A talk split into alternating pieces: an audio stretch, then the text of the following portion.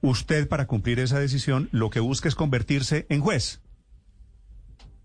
Más o menos podríamos decirlo así, porque tendríamos eh, excepcionalmente, que lo permite el artículo 116 de la Carta Política, funciones jurisdiccionales. Actuaríamos como juez, entre comillas, que ya eso existe, ¿no? Las, superintendencias, a raíz del 116 de la Carta Política, ejercen funciones jurisdiccionales excepcionales eh, por autorización expresa. Y nosotros lo que queremos es extenderla a, no solo a la parte probatoria, que ya la tenemos, sino extenderla a las decisiones de estos funcionarios. Sí.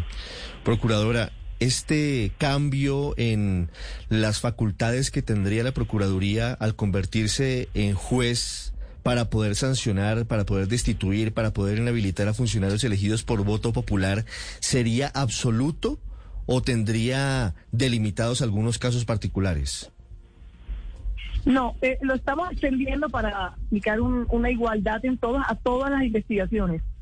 Todas las decisiones mm. disciplinarias, solamente, excepcionalmente para la misionalidad disciplinaria, las decisiones se, se les otorgaría facultades jurisdiccionales. No solo para la elección popular, para que no haya diferencias o, o posible discriminación, eh, reclamación de discriminación posterior. Sí. Lo que sí le damos, que nos dice también la Corte Interamericana, y nos han dicho ya también la propia Constitución, es entregarle a todos la garantía de doble instancia a todas las decisiones, la garantía de doble conformidad a todas las decisiones y adicionalmente la separación de funciones, porque también lo dice la sentencia, unos, unos funcionarios nuestros disciplinarios ejercerán la instrucción de los procesos disciplinarios y otro distinto que no tenga subordinación con el anterior será el que hará la etapa de juzgamiento y de decisión final. Sí, de, alguna Eso también forma, es acogiendo la recomendación de la Corte Interamericana. Algo, algo similar a lo que pasó en la Corte Suprema de Justicia en su sala penal cuando se pidió que se garantizara la doble instancia y hubiese algún tipo de garantías adicionales para los procesados. Pero, eh, Procuradora, en gracia de discusión, seguramente, y lo tendrán ustedes previsto en el panorama, habrá sectores que digan que lo que está intentando la Procuraduría es buscar un esguince a lo que dice la Corte Interamericana, buscarle la forma para poder efectivamente hacer lo que no les permite hacer. ¿Qué le responde usted a esas personas? No, no, no. Lógicamente, Ricardo, yo entiendo que esto hay que debatirlo académicamente. Nosotros vamos a empezar a socializarlo y a, y a exponerlo académicamente y en el Congreso también pero lo que estamos haciendo es acatando las sentencias de la Corte Interamericana. Cuando la Corte Interamericana habla de un juez, y lo ha dicho en muchas de sus sentencias y muchos precedentes, no se refiere específicamente a un juez o a un juez penal, como podría decirlo, como aparece eh, literalmente expresado. Ella misma ha dicho que puede ser un funcionario administrativo con facultades jurisdiccionales. Y en la exposición de motivos, que nos salió un poco larga, pero era necesario hacerlo, explicamos cómo los precedentes de la misma Corte Interamericana hacen en la interpretación de lo que se entiende por juez en ese sentido, de que puede ser una autoridad administrativa con funciones jurisdiccionales. Mm. Procuradora, convertida usted en una superjuez en Colombia, viene el tema de qué significa, cuánto quiere crecer la planta de personal, cuánto van a crecer sus recursos, de qué tamaño va a ser el poder que usted quiere para la Procuraduría en términos de burocracia y en términos de plata. Sí, en términos económicos no es mucho lo que lo que subiría y en términos de planta tampoco va a ser mucho. La, la capacidad de investigación de la Procuraduría es mínima frente a, lo que tiene que investigar y frente a las otras entidades. Nosotros tenemos que investigar a toda la Contraloría, a toda la Registraduría, que ha multiplicado su planta, a, a muchísimas otras entidades públicas. Y lo que vamos a hacer aquí simplemente es, en cumplimiento de la Corte de la sentencia de la Corte Interamericana, aumentar la planta, sobre todo en las regiones, porque tenemos, por decirles algo, un solo regional en cada departamento. Y la Corte nos obliga a que el funcionario que investiga no sea el mismo que juzga. Eso nos obliga a tener por lo menos dos. E igual nos va a pasar con los provinciales. Los provinciales no puede ser uno solo, sino tienen que ser por lo menos dos. Y si les vamos a agregar las funciones electorales, las funciones de, de revisión de las contrataciones de regalías, las funciones del aumento de, la, de las plantas de Contralorías y de otras entidades, tendríamos que tener de pronto un tercero que se encargue de lo preventivo, porque quien hace lo preventivo tampoco puede ser el mismo que acuse, porque ahí hay conflicto. Precisamente. simplemente lo limitado a hacerlo es lo que vamos a hacer. Yo, no sé cuánto exactamente, porque eso estamos pidiendo un decreto eh, para hacer las cargas con, con, con función pública pero será solo lo estrictamente necesario para cumplir la orden de la Corte Interamericana. Precisamente, Procuradora, sobre ese tema del superpoder que, adquiriría la Procuraduría con esto, ¿quién va a controlar estas decisiones? Porque el Consejo de Estado, que es como una especie de, de otra instancia para las decisiones de la Procuraduría, pues siendo ya de carácter jurisdiccional, pues entonces ya quedaría sin competencia para hacer el control de estas decisiones. ¿Quién las controlaría? No, Luz María, la misma ley estatutaria permite que decisiones administrativas jurisdiccionales eh, puedan ser revisadas por el Consejo de Estado y el proyecto de ley no cambia eso. Estas decisiones de la Procuraduría, a pesar de tener mucha más, más garantía hoy, por ser funcionarios distintos que hacen el proceso y por tener la segunda y la doble conformidad, la segunda instancia y la doble conformidad, sigue, nosotros no nos metemos ni vamos a afectar la revisión que tienen ante el Consejo de Estado de las decisiones de la Procuraduría. Nosotros no queremos quitarle esa función y la ley estatutaria, la 270 de la Administración de Justicia, permite que una decisión jurisdiccional de un órgano que actúa de manera excepcional pueda ser revisada por una entidad de carácter jurisdiccional como sería el Consejo de Estado. Eso también lo tenemos analizado y eso sigue igual. Argumentos de la Procuraduría para pedir no es un pequeño revolcón. Este, Procuradora, gracias por la explicación. No, un abrazo a todos, Néstor, y, gracias por tenerme en cuenta. Gracias, no, gracias a usted por la explicación. Ahora se avecina un gran debate. Esto es propuesta. Esto genera mucha controversia, Néstor. En época electoral, crecer la planta de la Procuraduría, darle superpoderes a la Procuraduría. Mm. Capacidades jurisdiccionales quiere decir volver a la procuradora investigadora y juez mm. y parte y absolutamente todo. Sí, fíjese que todo parte de una determinación de el ex procurador Alejandro Ordóñez, porque el ex procurador Ordóñez es quien termina sancionando a Gustavo Petro por el nuevo esquema de recolección de basuras en Bogotá. Le impone una sanción que prácticamente le significaba la muerte política a Gustavo Petro y Gustavo Petro se crece, porque Gustavo Petro primero convoca al balcón, convoca manifestaciones y por otro lado activa el sistema interamericano de derechos humanos ¿No será y ahí es donde termina el gobierno y el Estado colombiano en esta situación. ¿No será que aquí lo que hay que achicar los poderes en vez de crear Claro, claro, por supuesto, por supuesto, Néstor. Mire, primero, la Procuraduría, un ente como la Procuraduría prácticamente no existe en ningún país del mundo. Eh, el, eso del poder disciplinario y con semejantes facultades que tiene la Procuraduría General, pues no hay en casi ningún diseño institucional en el mundo. Eso es lo primero que hay que decir, porque aquí nos hemos acostumbrado a hablar de la Procuraduría como si fuera una cosa necesarísima, importantísima, y, etcétera. Y no, resulta que en todas partes del mundo cuando un funcionario comete una falta que si es muy grave, pues seguramente es un delito también, pues la investiga es la jurisdicción penal, en este caso pues la fiscalía y los jueces la sancionarían. Y si la falta no es tan grave, pues la investiga el jefe del funcionario, si es que lo tiene que amonestar o eh, si le tiene que poner una multa o en fin. Eh, eh, así es como se dividen las cosas de las facultades disciplinarias respecto de las faltas de los funcionarios en todas partes del mundo. Aquí, en cambio, esto se nos volvió un monstruo que crece y crece y crece, además con unos sueldos gigantescos, con unas plantas de personal cada vez más grandes. pero además, van a preguntar a la procuradora Héctor cuando vaya y diga, bueno, pero, pero si le preguntan eso, es pero si se lo preguntan, eh, por eso es que se lo, se lo aprueban. O si no, pregunte por qué aprobaron la reforma de la Contraloría y de la Registraduría en el Congreso Congreso? Pues precisamente porque aumentaba las plantas de personal. Eh, es que ese sí sería el mejor gancho para que se lo aprobaran en el Congreso. Pero usted resumió bien, me parece, Néstor, en la pregunta y ella la contestó muy sinceramente. La Corte, eh, la, eh, la Corte Interamericana de Derechos Humanos dice que esa decisión la tiene que tomar un juez. Y ella, para decirlo en resumen y coloquialmente, va y dice, ah, bueno, entonces diga que yo soy juez. Eh, eso, no, es, eso no es serio, eso realmente 8 de la mañana, minutos. Pero Ahora, un, ejemplo, un ejemplo es lo de Petro que llevó el caso a la Corte Interamericana de Derechos Humanos. Ahora piense que la Procuraduría también ha sido eficaz para sancionar muchos casos de corrupción. Le, doy uno, por ejemplo, Samuel Moreno, que seguiría o hubiera terminado su periodo de alcalde si no hubiera sido por la Procuraduría. Así que esa Procuraduría también tiene diferentes etapas y tiene diferentes caras. María Consuelo. No, pero simplemente recordar que la Procuraduría eh, está creada por la Constitución colombiana, constitución que además Héctor defiende permanentemente, entonces ahora veo que no, no, la, no la defiende en su integralidad porque si no le gusta la Procuraduría, pero adicionalmente lo que está haciendo la, la, el proyecto de ley es ajustando lo que dijo la Corte Interamericana de Derechos Humanos en el fallo de Gustavo Petro. Y es, lo de las facultades jurisdiccionales es precisamente para poder dejar con dientes a la Procuraduría y no quitarle los dientes en los más de 12 mil casos de investigaciones que tiene con, con, personas que son de elección popular hoy en día. Lo segundo, la división de las fases, que es también apegado a sentencias de la Corte Constitucional. Y lo tercero, la doble instancia, que como ustedes lo mencionaban anteriormente, también obedece a unas sentencias de la Corte. O sea, está adecuando Pero, el ordenamiento jurídico a las sentencias de la Corte Constitucional. Entonces me extraña que les parezca tan criticable cuando Pero, precisamente lo que se está haciendo es reforzando ese fallo.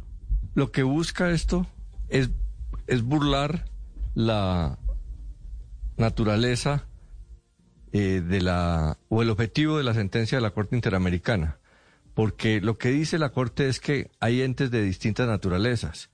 Una es la naturaleza judicial, que tiene un, todos unos procedimientos y una manera de, escoger, y otra las entidades administrativas. La Procuraduría es una entidad administrativa.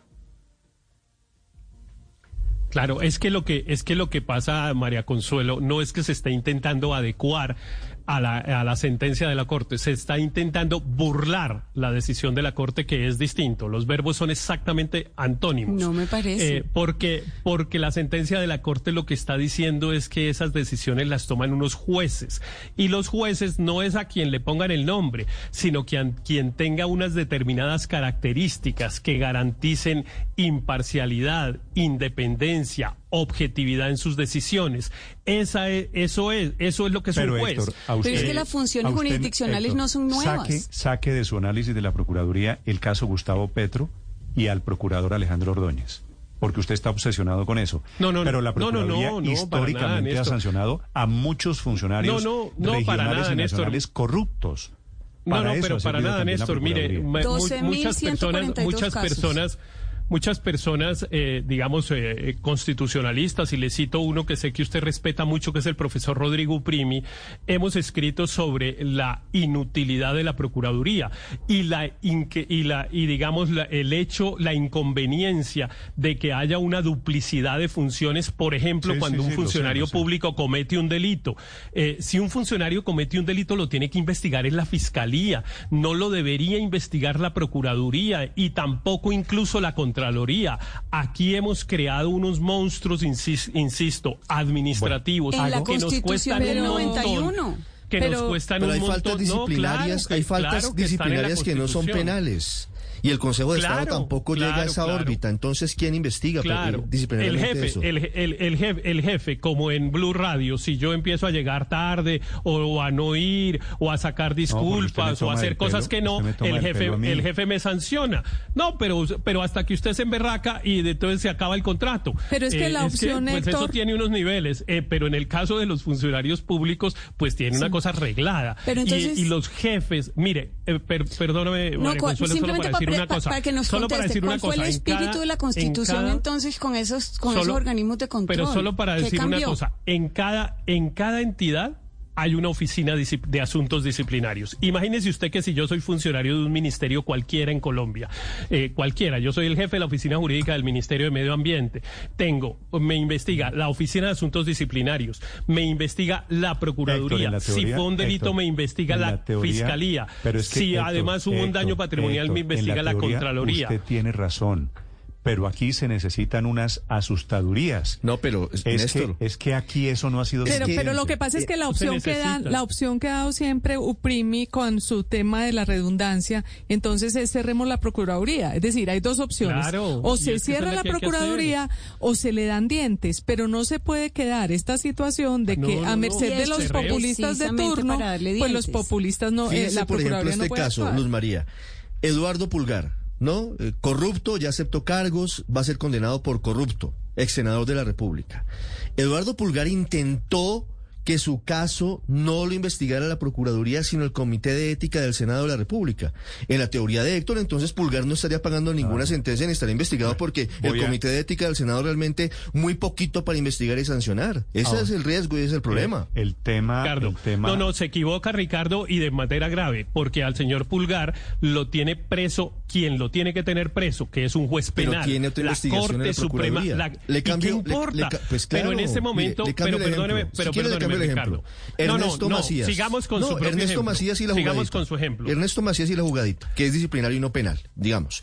Ernesto Macías. Ernesto Macías intentó. Eso no, fue, eso no fue un delito, hombre. No, por eso estamos hablando del, del tema disciplinario. Y eh, ese es Claro. el punto. Ernesto Macías intentó eludir la Procuraduría para irse al Comité de Ética del. Senado porque sabía el que no le iba a pasar Ética- nada. Y, eso no, pero eso es otro punto, eso es otro problema. Claro que lo debería investigar es el Comité de Ética del Senado en el caso de la jugadita, por supuesto, pero en el caso de Pulgar no cambia el ejemplo. Lo que verdaderamente espera la sociedad colombiana en el caso del señor Pulgar es que el señor pase unos años en la cárcel. Y eso solo lo logra un juez penal. Dentro de tres años que le pongan una destitución con inhabilidad de cuatro años para ejercicio de funciones públicas, ¿eso qué agrega? Nada, porque la sanción penal también lo, lo inhabilita Voy para ejercer funciones Héctor, públicas. esta- Entonces, la siguiente pregunta a los oyentes, un poco resumiendo las dos opiniones, María Consuelo. ¿Usted cree que hay que mantener o crecer la Procuraduría, como pide la Procuradora Margarita Cabello, José Carlos? ¿O cree que hay que desaparecer, es la hora, Es la hora. de desaparecer la Procuraduría? Listo, Néstor. Que la Procuraduría no sirve. Pues, Arroba- fue- que hay duplicidad de funciones, que hay exceso de organismos de control en Colombia Y para hay, y desaparecer hay que la irse a una reforma constitucional, a eso ¿no? todo, todo tiene que pasar Sí, por claro. Sabe que me, me están diciendo que, que podría tener un lío este proyecto y es que el sistema interamericano de derechos humanos habla de jueces penales como los únicos que pueden sancionar e inhabilitar a una persona elegida por No, voto creo, popular. creo, creo que utiliza la figura de jueces. si no son jueces penales, revise la sentencia. en Yo creo que son jueces lo que, de lo que habla la sentencia Petro. 8 de la mañana, 16 minutos en Blue Radio.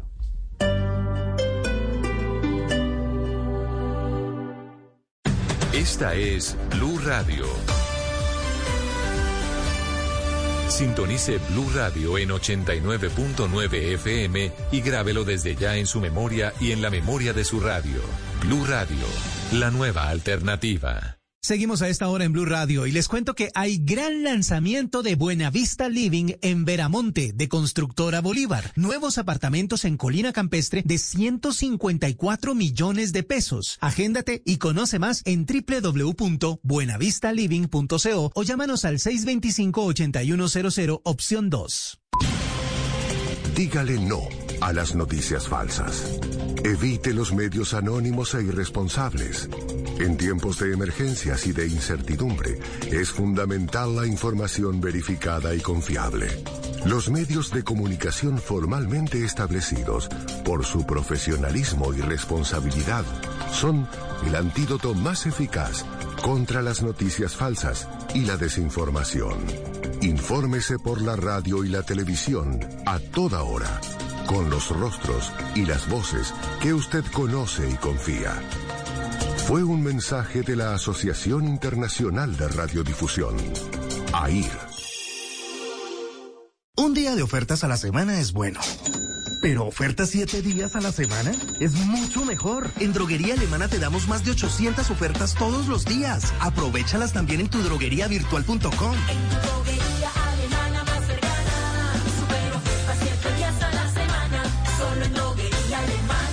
Siempre pensando en tu salud. Seguimos acompañándote a esta hora en Blue Radio. Ahorra tiempo y dinero mejorando los procesos de tu negocio. Márcanos a la línea 746-7027. Sigue los pasos, opción 6 y trabajemos juntos. Cámara de Comercio de Bogotá. Y si quieres de otra manera, visita nuestra página ccb.org.co slash juntos. ¿Cómo será el planeta en 150 años?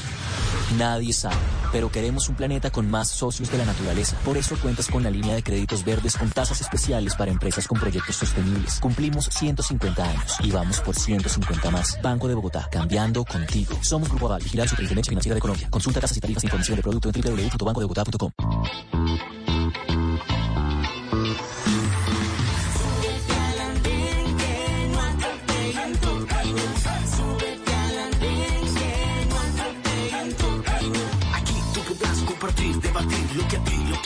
pueda interesar. Son muchas voces unidas en una. Él te viene a callar. Hey, ¿cómo va tu país? ¿Cómo va la economía? ¿Cómo va la sociedad? Y hey, ¿qué tú puedes decir? Si te quedas te preguntas solo ven, ven, ven, ven.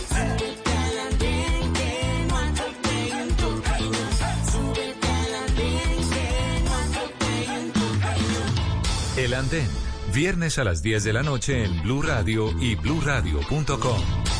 La nueva alternativa.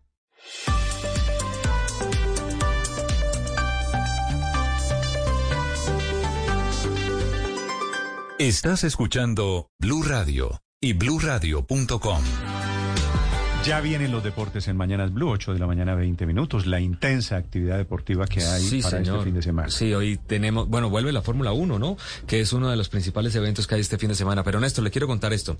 Titi Henry, ese gran jugador francés, ahora entrenador, se retira de las redes sociales. Deja varios millones por fuera de redes sociales que acumuló Lo durante- sigo, lo sigo en Sí, Instagram. es muy buen eh, hombre de redes sociales. ¿Por qué? Porque considera que los administradores y dueños de las redes sociales no lo cuidan contra los acosos que hay. No lo cuidan como Ah, cuidan la propiedad intelectual las redes sociales. Eh, Buen cuando usted debate. pone por ahí un video, Viene. inmediatamente se lo baja. Buen Esa es una decisión que viene con polémica a bordo. Ya vamos a hablar de deportes, 8 de la mañana, 21 minutos. En este momento, atención, están recorriendo la línea de frontera entre Arauca y el, de- y el estado vecino de Apure, sí. Apure, en Venezuela. Están haciendo el recorrido el ministro del Interior, el gobernador del Cauca y el defensor del pueblo, intentando una solución para la crisis humanitaria que está creciendo. Ya son cerca de cuatro mil personas desplazadas por combates muy raros entre el ejército de Venezuela y grupos disidentes de las FARC. Allí en el recorrido, en la frontera con Colombia y Venezuela, Mayren González. Hola Néstor, buenos días. Pues ha llegado el defensor del pueblo hace algunos minutos junto a otras autoridades, como usted lo mencionaba, precisamente a visitar los puntos donde se están recibiendo a estas personas desplazadas. Son 15 los albergues que se han instalado tanto en la zona urbana como en diferentes veredas del municipio de Arauquita y en donde según el más reciente informe eran ya más de 3.900 las personas con un grave dato y es que son 1.500 menores de edad los que están allí. Están las autoridades hablando con los ciudadanos, en su mayor parte de nacionalidad venezolanos, que han salido huyendo de su país buscando refugio en el municipio de Arauquita. Las autoridades locales, Néstor, están haciendo todos los esfuerzos posibles para, junto a organizaciones también internacionales, brindarles ayuda humanitaria a estas familias un llamado muy urgente que ellos han hecho aquí desde el departamento de Arauca para poder brindarles esta atención básica a las personas, pues está resultando un poco complicado, especialmente para darles la alimentación a todas las familias. Este recorrido en el que están haciendo, donde las autoridades prevén que con la alteración del orden público que continúa allí del lado venezolano puedan seguir llegando más familias buscando refugio. Cuatro mil personas, gracias Mayren, significa aglomeración, riesgo de contagio fuera del drama mismo que es de carácter humanitario. Doña María Jiménez es una de esas cuatro mil personas que han llegado desde Venezuela huyéndole a la violencia de estos días. Doña María, buenos días. Buenos días, Doña María, ¿usted es venezolana o colombiana? venezolana. Mis padres son colombianos. ¿Qué fue lo que le pasó, doña María, a ustedes, a sus compañeros de Venezuela en esta aventura? Ahorita en este momento, bueno, nos encontramos en la vereda Peralonso. Eh, eh, nosotros somos desplazados allá de Venezuela, de la Victoria. Por medio del conflicto armado nos mandaron a desalojar nuestras casitas. Y llegamos aquí el martes 22 de marzo. Y eh, ahorita en este momento nos encontramos alojados en la vereda Peralonso, esperando aquí la ayuda, bueno, humanitaria que nos llegue, donde se encuentran muchos niños y familias, familias grandes. ¿A cuánto de la frontera vivía usted, doña María? Pues mm, no, no le tengo, o sea, ¿cómo te digo? ¿Cuánto caminó para llegar a Arauca, mejor dicho? Bueno, muchísimo, caminamos muchísimo. O sea, no estaba muchísimo cerca. para poder, póngale que a una hora, a una hora de donde yo vivo para llegar al pueblo. Para, ¿Cuál es el pueblo, el pueblo en, Ara- en Venezuela pueblo- o en Apure? El pueblo de la Victoria, es la Victoria, la Victoria. Sí. Doña María, ¿quién los desplazó? ¿Qué fue lo que ustedes vivieron allí en esa situación de violencia? Eso fue horrible lo que nosotros vivimos. De verdad que me da tanta tristeza y fue horrible, horrible, horrible. Horrible, mucho, mucho bombarreo, muchos tiros. Eh, nos mandaron a desalojar, a, a irnos de nuestras casas porque eh, corríamos riesgo eh, nuestra vida y la vida de nuestros niños. Doña María, pero cuando usted dice nos mandaron desalojar, ¿quién les dijo? eh, eh, comenta- o sea, nos, nos mandaron a desalojar el mismo el mismo gobierno decían que se salieran de las casas porque eh, se venía algo muy grande, o sea, que iban a explotar allá todos esos, esos comandos de allá de, de los puestos donde está el gobierno y pues vivimos muy cerca, ¿sí? Vivimos muy cerca y, y nos tocó que salirnos, Sal- nos salimos, nos salimos, entraban. Doña María, soldados, soldados venezolanos pasaban por sus casas diciéndoles que Sí, tenían que salir.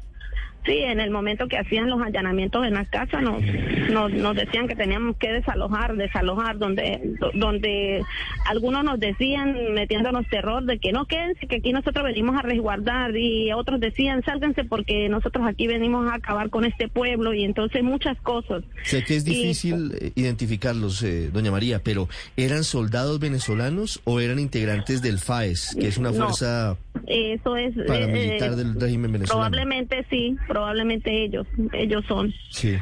Mire, ¿qué tan cerca estaban las disidencias de las FARC?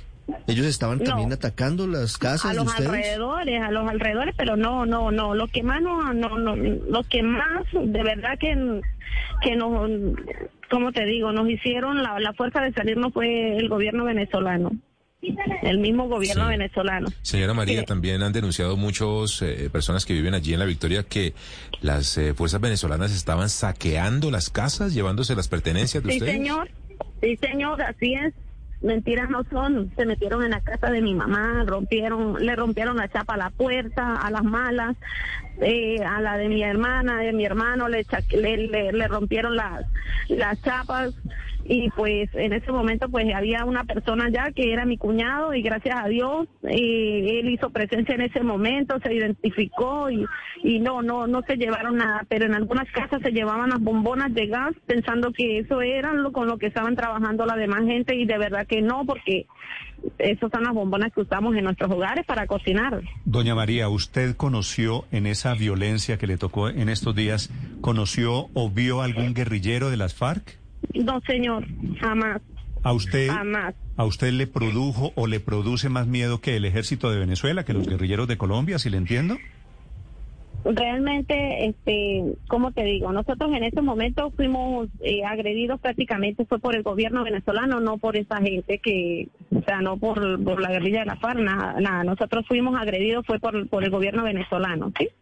Y pues, mm, ¿cómo decirte que, que uno le agarra miedo a ese tipo de gente? Sin, o sea, nunca pensábamos que de repente el gobierno de Venezuela nos fuera a agredir así, a sacarnos de nuestras casas, a obligarnos que teníamos que irnos, uno, a uno los golpeaban, eh, a otros se los llevaron presos, otros aparecieron por allá muertos en los potreros, Doña eso María. es triste. Sí, doña María, el gobierno venezolano emitió un comunicado desde Caracas afirmando que algunos disidentes de las FARC se habían escapado de las operaciones camuflándose entre los desplazados que estaban cruzando a Colombia. ¿Usted en lo que pudo ver pudo saber si eso era cierto?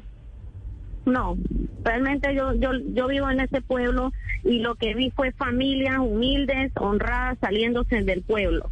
Familias con niños, familias porque es un pueblo pequeño y ahí todos casi nos conocemos y ahí lo que se veían eran familias saliéndose con sus familias, con sus niños, con sus hijos eh, hacia aquí a, Colombia. Sí, se- señora María, le pregunto justamente acá desde Caracas, antes del día domingo, antes de este primer enfrentamiento del pasado domingo, ¿cómo era vivir allí en la Victoria? ¿Había grupos guerrilleros, había FARC, había Nada. LN, había presencia militar venezolana? No. ¿Algo había allí? No. Normalmente sí, cada quien estaba en su puesto, pasaba uno, le pedían sus documentos, pero todo era normal, normal, normal, nadie molestaba a nadie, todo era muy tranquilo. Eh, Señora Muy Mar- sí, señora María, usted nos dice que llegaron y, y, y y allanaron las casas y les robaron cosas, que, pero ¿qué decían los militares? ¿Que por qué estaban haciendo esto? Eh, buscando la gente de la FARC. Eso era lo que decían, buscando, buscando la gente de la FARC que para sacarlo, para llevárselo. Pero, que, eh, o sea, ¿cómo, cómo, cómo, cómo digo yo? ¿Cómo se van a meter a las casitas? Eh, esa gente eh, se metían, como le digo, a meterle terror a las familias humildes que vivimos ahí en el pueblo, ¿sí? Gente que lo que viven es del día a día para mantener sus hogares. Y pues esa gente no la van a conseguir dentro de las casitas, como nosotros decimos, esa gente está lejos, o sea, nosotros, ¿qué tenemos que ver con ellos? Nada. Es literalmente una cacería de brujas lo que empezó el gobierno de Venezuela con el pretexto de combatir a disidentes de las FARC y causa este enfrentamiento por un lado, pero también ese éxodo, esa salida, esa salida masiva de venezolanos hacia la frontera con Colombia. Doña María, le deseo la mejor suerte. Muchas gracias, de verdad muy amable y esperamos que en lo que nos puedan apoyar en alimentos, porque tenemos muchas necesidades. Nos vinimos con la pura ropa que cargábamos y, y los niños y necesitamos alimentos, colchonetas, soldillos, lo que nos puedan colaborar, que Dios les va a bendecir a ustedes. Doña María, ¿con cuántas personas llegó usted a Colombia? ¿Su familia es de cuántas personas? Nosotros llegamos una aproximada de 10 familias acá a, a Arauquita. Eh, en- con mi familia, sí, mi familia, digo yo, mi familia eh, personal. Sí, Sí, porque hay más familias alrededor, pero Me imagino que todos son familias y conocidos. Gracias, sí, doña María. señor, sí, todos somos un pueblo. Bueno, muchísimas gracias de verdad por, por haberme escuchado y que Dios los bendiga. A usted, gracias. Pues sí, es literalmente eso, un pueblo entero, más de cuatro mil personas que huyen del estado Apure por esta situación de violencia originada en el propio ejército de Venezuela. Facundo Castillo es el gobernador de Arauca que está haciendo este recorrido en este momento, acompañado por funcionarios del gobierno nacional. Gobernador Castillo, buenos días. Néstor, muy buenos días, muy buenos días para toda la amable audiencia de Blue Radio. Un saludo muy especial desde nuestro departamento de Arauca. Gobernador, eh, acabo de entrevistar a doña María, que es una venezolana de esos casi cuatro mil personas que están llegando en esta oleada de migrantes. ¿Qué está viendo usted del lado colombiano de la frontera? Aquí queremos agradecerle primero al gobierno nacional. Nos encontramos aquí con el doctor Carlos Camargo, el defensor nacional del pueblo, y con diferentes personalidades de orden nacional. Aquí vemos en Arauquita una situación muy compleja, muy difícil. Eh, el alcalde ha hecho un esfuerzo sobrehumano y vemos más de cuatro mil personas concentradas en 15 puntos diferentes de este municipio. Y lo preocupante es que siguen llegando más comunidades.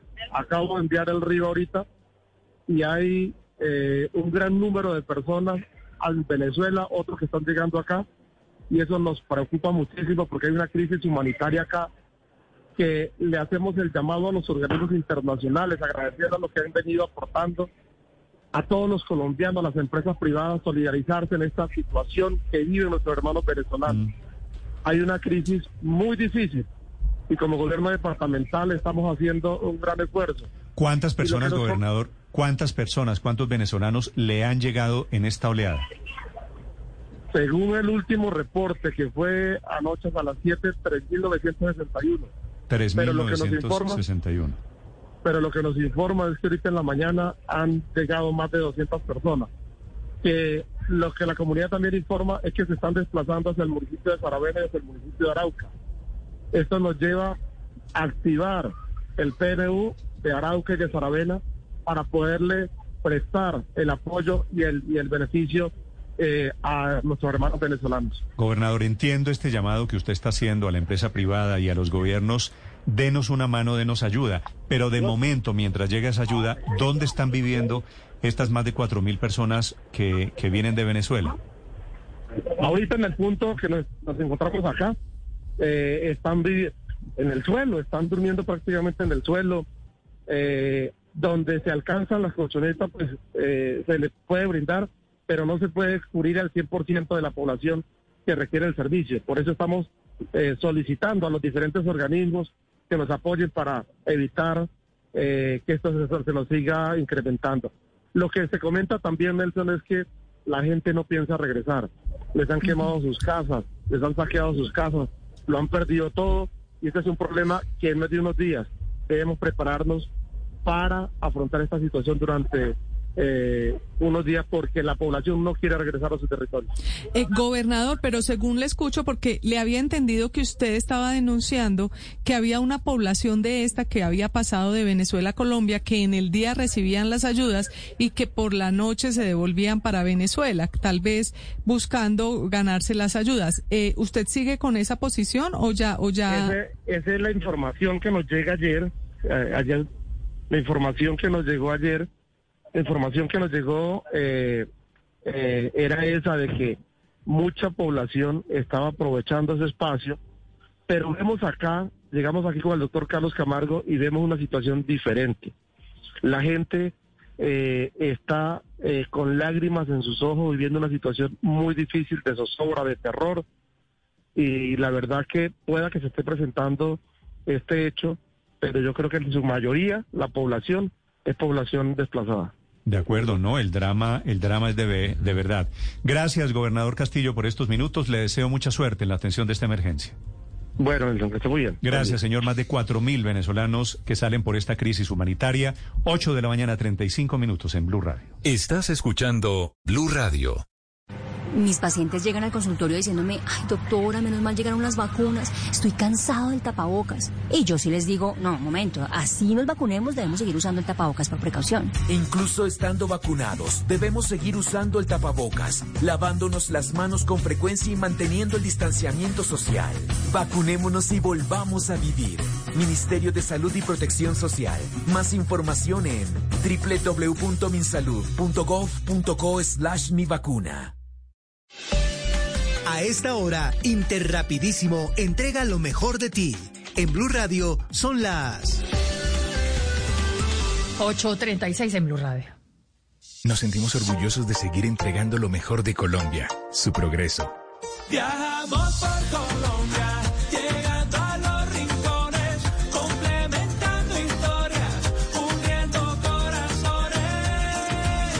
Llevamos 32 años entregando lo mejor de los colombianos en cada rincón del país. Y no pares de sonreír, es la esencia de nuestro país.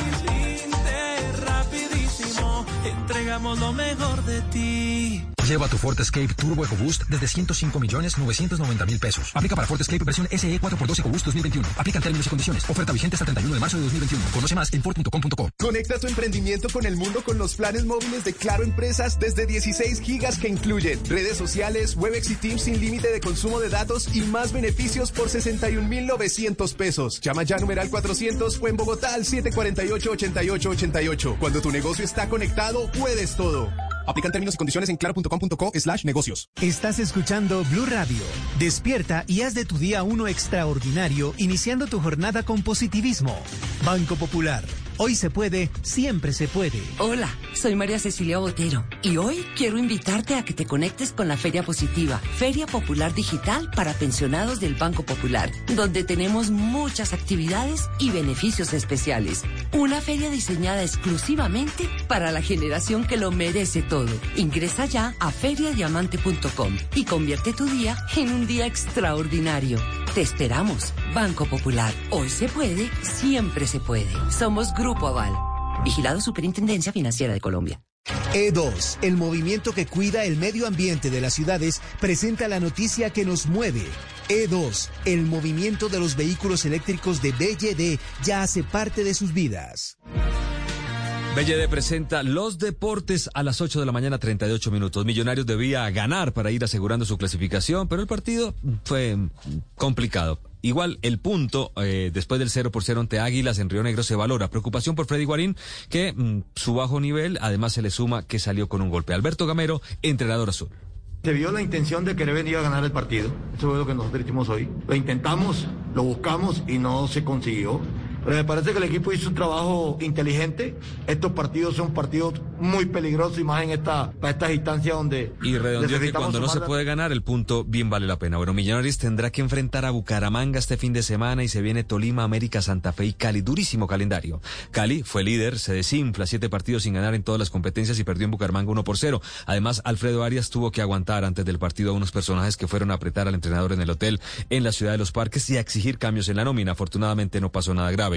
Arias dijo esto luego de perder en la ciudad de los parques. Yo creo que algo que nos está faltando hace muchos partidos y bueno, uno trata de soslayar el, tema y de darle vueltas para un lado y para el otro, pero estamos careciendo de gol y los números no mienten, así como... No marca goles así es muy difícil. Finalizada la fecha 14, Nacional líder, Equidad, Santa Fe, Tolima, Medellín, Cali Junior y Millonarios por ahora los primeros ocho. La Liga, la Liga número 8 a nivel mundial, según la Federación Internacional de Historia y Estadística, es la colombiana, España, Inglaterra, Brasil, las mejores, Italia, Alemania, Argentina y Francia superan a nuestra liga, Portugal y Paraguay cierran las 10 mejores del mundo. Hoy vuelve la Fórmula 1, Sebastián Vargas con todos los detalles. Hola Tito Oyentes, feliz mañana para todos. En Manama, en el circuito de Sakir, Gran Premio de Bahrein este fin de semana comienza la temporada 2021 de la Fórmula 1 que tendrá 23 pruebas durante todo el año. Se extenderá hasta el 12 de diciembre cuando se cierre con el Gran Premio de Abu Dhabi en el circuito de Jazz Marina. Será la edición número 71 de la Fórmula 1. 20 pilotos y 10 escuderías. Uno de los que cambia de escudería y espera lograr el campeonato del mundo porque es un carro competitivo es el mexicano Sergio Checo Pérez que ahora está con Red Bull. No tengo una meta de victorias o de puntos, etcétera. Cuando, eh, es difícil poner, poner un número a ellos ya que no sabemos qué tan competitivo es el auto. Pero mi meta es sacar el máximo provecho de- del coche que tenga, ¿no? Si tengo un coche para ganar el campeonato, ganarlo. Si tengo un coche para quedar tercero, quedar segundo. Otro hecho importante que tendrá la Fórmula 1 2021 es que Fernando Alonso tras dos años de ausencia regresa y estará vistiendo los colores de la escudería Alpine que es la antigua Renault y por supuesto todas las casas de apuestas dan como favorito para que llegue a su octavo título del mundo el británico Lewis Hamilton de Mercedes. Gracias, gracias Sebastián. Hoy cuarta etapa Setimana, Copi de Bartel, estamos muy atentos. Y también la Vuelta a Cataluña, donde Esteban Chávez es el mejor colombiano sexto. Para finales de mayo, Mike Tyson contra Evander Holyfield. La famosa pelea, usted recordará en 1997, el día del mordisco de Tyson sobre su rival. Y Daniel Galán venció a Serboth, el brasileño Thiago Serboth 6-3-6-4 y pasó a la segunda ronda del ATP 1000 de Miami. Este gran torneo que se juega en la actualidad. Mañana Cabal y Farah debutarán en el cuadro de dobles. Y hasta aquí la información deportiva. Por ahora en Estás escuchando Blue Radio. Ciudadanos, somos el movimiento E2 y estamos aquí para trabajar por el medio ambiente, para cuidar los árboles, para que todos respiren aire más puro. Pero no somos un movimiento cualquiera, no somos promesas o discursos. Somos un movimiento que ayuda cuando ustedes se mueven en un carro eléctrico E2 de BYD, cuando usan energías limpias, cuando aceleran y producen menos emisiones, cuando viajan y combaten el cambio climático. Es hora de pertenecer a este movimiento, de movernos por el mundo. Conozcan más en movimientoe2.com. BYD, Build Your Ese cuento de que la Liga Colombiana es la octava mejor del mundo en esta década, no lo creemos ni nosotros, Tito, me da Pues, pena. Pues Néstor le gana a varias ligas europeas, O sea, por me- ejemplo, a la Primera Liga de Portugal. ¿En serio? Sí, sí, sí, sí. Esto lo que demuestra a la es que esa estadística del fútbol, eso todo es muy Pero es que acuérdese que si es por la No. década, eh, fue el mundial en el que fuimos eh, casi. No, la Liga Colombiana. No, no, no, es la liga, es la no, liga. es que ganamos, ganamos una Libertadores en 2016, eh, se llegó a la final también de la Sudamericana en ese año y Santa Fe ganó la 2015. ¿Usted Eso cree, padre puntos. Linero, que el Unión Magdalena No. está a la altura No. del, No, del Liverpool. Ajax, Del del- Porto. Del Ajax No, de no, no. Holanda? No. Pero es que no, Magdalena aprecio el no fútbol colombiano, pero nuestra aprecio el fútbol colombiano, pero nuestra liga es mediocre, mediocre. Padre, le vamos a poner una, una carta, un mensaje a estos señores que hacen esta estadística. Eh, se llama la Federación Sí. de Historia y Estadística, un ente de muchos años y muy serio. Bueno, Tito, quería decirle que me parece raro, sospechoso que la colombiana aparezca como la octava liga más importante, no de un año, no accident- accidentalmente, sino en una década. En segundos, tenemos cifra de los vacunados de las últimas 24 horas en Colombia.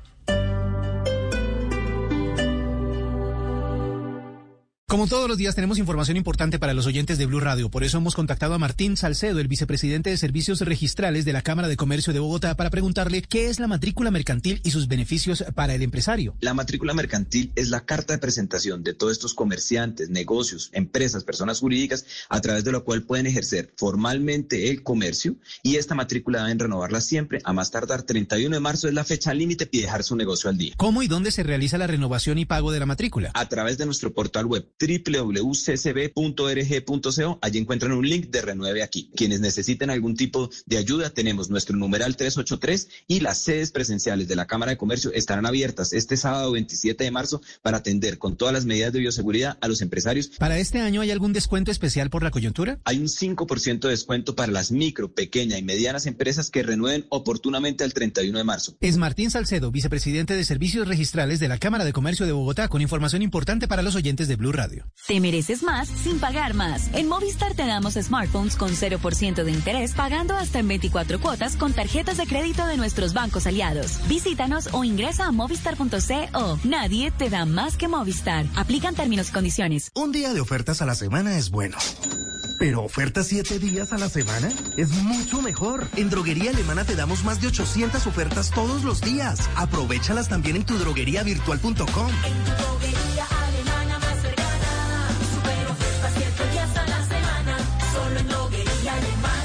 Siempre pensando en tu salud.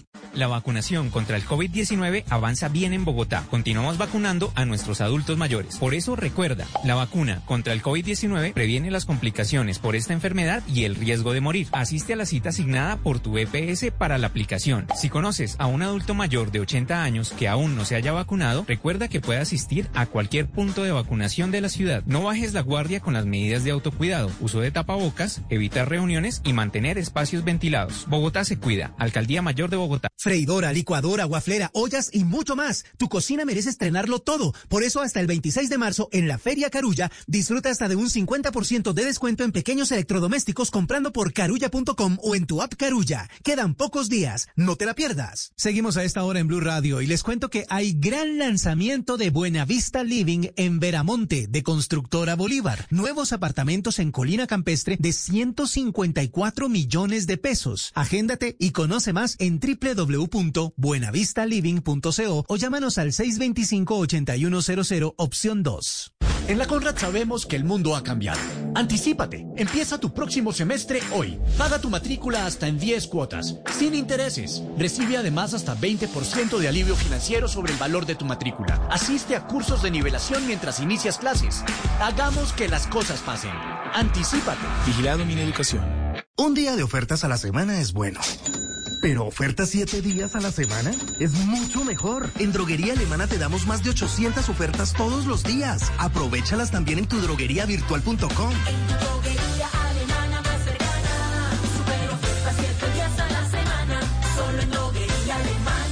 Siempre pensando en tu salud. Te mereces más sin pagar más. En Movistar te damos smartphones con 0% de interés pagando hasta en 24 cuotas con tarjetas de crédito de nuestros bancos aliados. Visítanos o ingresa a movistar.co. Nadie te da más que Movistar. Aplican términos y condiciones.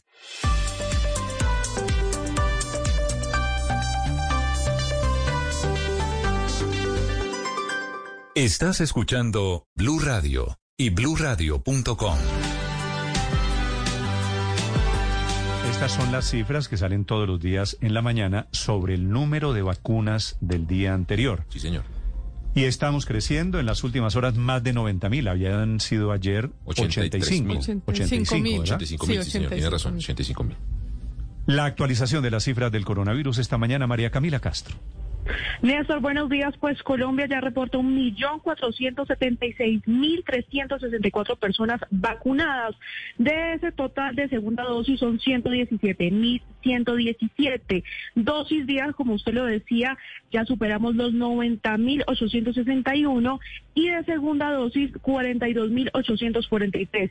Bogotá en este momento, Néstor, reporta trescientos mil noventa y cuatro personas vacunadas. Le sigue Antioquia con ciento ochenta y el Valle del Cauca con 137 mil personas. María Camila, gracias. Cifras de vacunación. El gobierno simultáneamente hace saber que cuando lleguen las vacunas de Janssen, estas son de una sola dosis, José sí, señor. Carlos. Exactamente, son las que tienen una sola dosis, y no requieren dos. menos condiciones técnicas. En menos dos ni grados. ultracongeladores, ni aislamientos. Esas vacunas, nueve millones de vacunas, van a ser enviadas a las zonas más lejanas a del las país. que es más difícil llegar y por tanto la logística se hace más compleja y el manejo en este caso va a ser mucho más sencillo. A este ritmo de vacunación, Aurelio, 90 Néstor, pero- mil hoy. pero seguimos- 90 mil hoy. Falta un millón y medio para llegar a la meta de 3, Tres millones. millones de personas vacunadas al o 3 17. millones de vacunas aplicadas que dice el presidente Duque en su 17 de abril. anoche. Tres millones de dosis, ¿no? Sí, sí, 3 millones de Tres vacunas. millones de dosis. Es que hacemos de siempre la vacunas, cuenta sí, doblada. Son tres millones de dosis. O sea, si la quiere poner más fácil, un millón y medio de vacunados. No, no Néstor, porque seguimos muchos, a un ritmo, Aurelio, no porque lo muchos que de esos llevamos 3 millones de por dosis 40 son, días, ¿no? son en primera dosis. De hecho, la fórmula ahorita, eso, Néstor, es por eso le digo. 1.476 O dosis sea, no, acumuladas, de usted, las es que usted no está vacunado sino con las dos dosis. Sino con las dos dosis, José Carlos. Sí, No, pero Usted no que hablar de vacunado, vacunados, vamos a hablar de dosis. No, no, Ah, no, no sé. sí. Usted está vacunado, Aurelio, cuando le ponen la primera dosis. Solo que el cubrimiento no, No. es full. Con la primera No. vacuna ya hay cierto grado de inmunidad, ya hay efectos en la primera vacuna. En total se necesitan Sí, cierto grado, 61 pero millones no de es la- dosis, no es la inmunidad de de Para la inmunidad se necesitan 61 millones de dosis, porque la inmunidad serían 35 70. millones. No, porque hay 9 millones de dosis de son de Janssen una que sola- son de una sola de una dosis. sola aplicación, Entonces se, se debería contar Cuando 61 lleguen. dosis. Esa, esa cuenta la hacemos cuando lleguen. No, no hagamos las cuentas de la lechera. Hagamos las cuentas ver, dime, del Janssen cuando dime lleguen. Jalisco Pero qué es porque las de que no van a llegar si han llegado a tiempo las que ha anunciado el gobierno, Aurelio. No, no, pero las que, las que ha porque no, anunciado que no, van a no llegar llegaron a tiempo. no, no, no, no, no, perdón, Daniel. Aurelio, hágame las cuentas que usted está disculpe, Daniel, si algo ha fallado es el cronograma de las llegadas.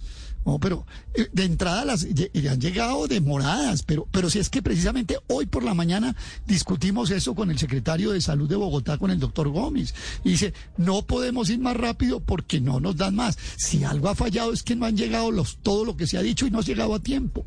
Entonces, cuando lleguen las nueve Pero de Janssen, pero me iba a nueve hacer, Janssen, me iba a hacer las metemos ahí en cuentas. la ¿Cuáles, cuenta. ¿cuáles son sus tanto, cuentas? Sí. Mis cuentas, Néstor, es que estamos vacunando entre 35 mil y 40 mil personas al día en promedio. Y necesitamos, para cumplir a final de año la, inmunidad de rebaño del 70%, necesitamos 220 mil dosis diarias. Y estamos muy lejos. Y cada día que pasa, cuando usted me dice 90 mil, le digo, bien, Néstor, pero estamos debiendo 130 Viene creciendo en los últimos Así es, días. así es. Sí, Entra Viene creciendo en los 90.000 últimos y se días el acumulan promedio 130.000. conforme van liberando. Aurelio, 90 Conforme mil. van pasando las Pero es que ya- siguientes. 90 mil hoy, a ver si estamos de acuerdo en esto, Aurelio, 90 mil hoy. Si en abril llegan, que es el compromiso internacional, 7 u 8 millones, millones. de vacunas. ¿cierto? 8 millones de vacunas. Ya vamos a pasar de 90 mil, ahí es donde crece la cifra de vacunados diariamente.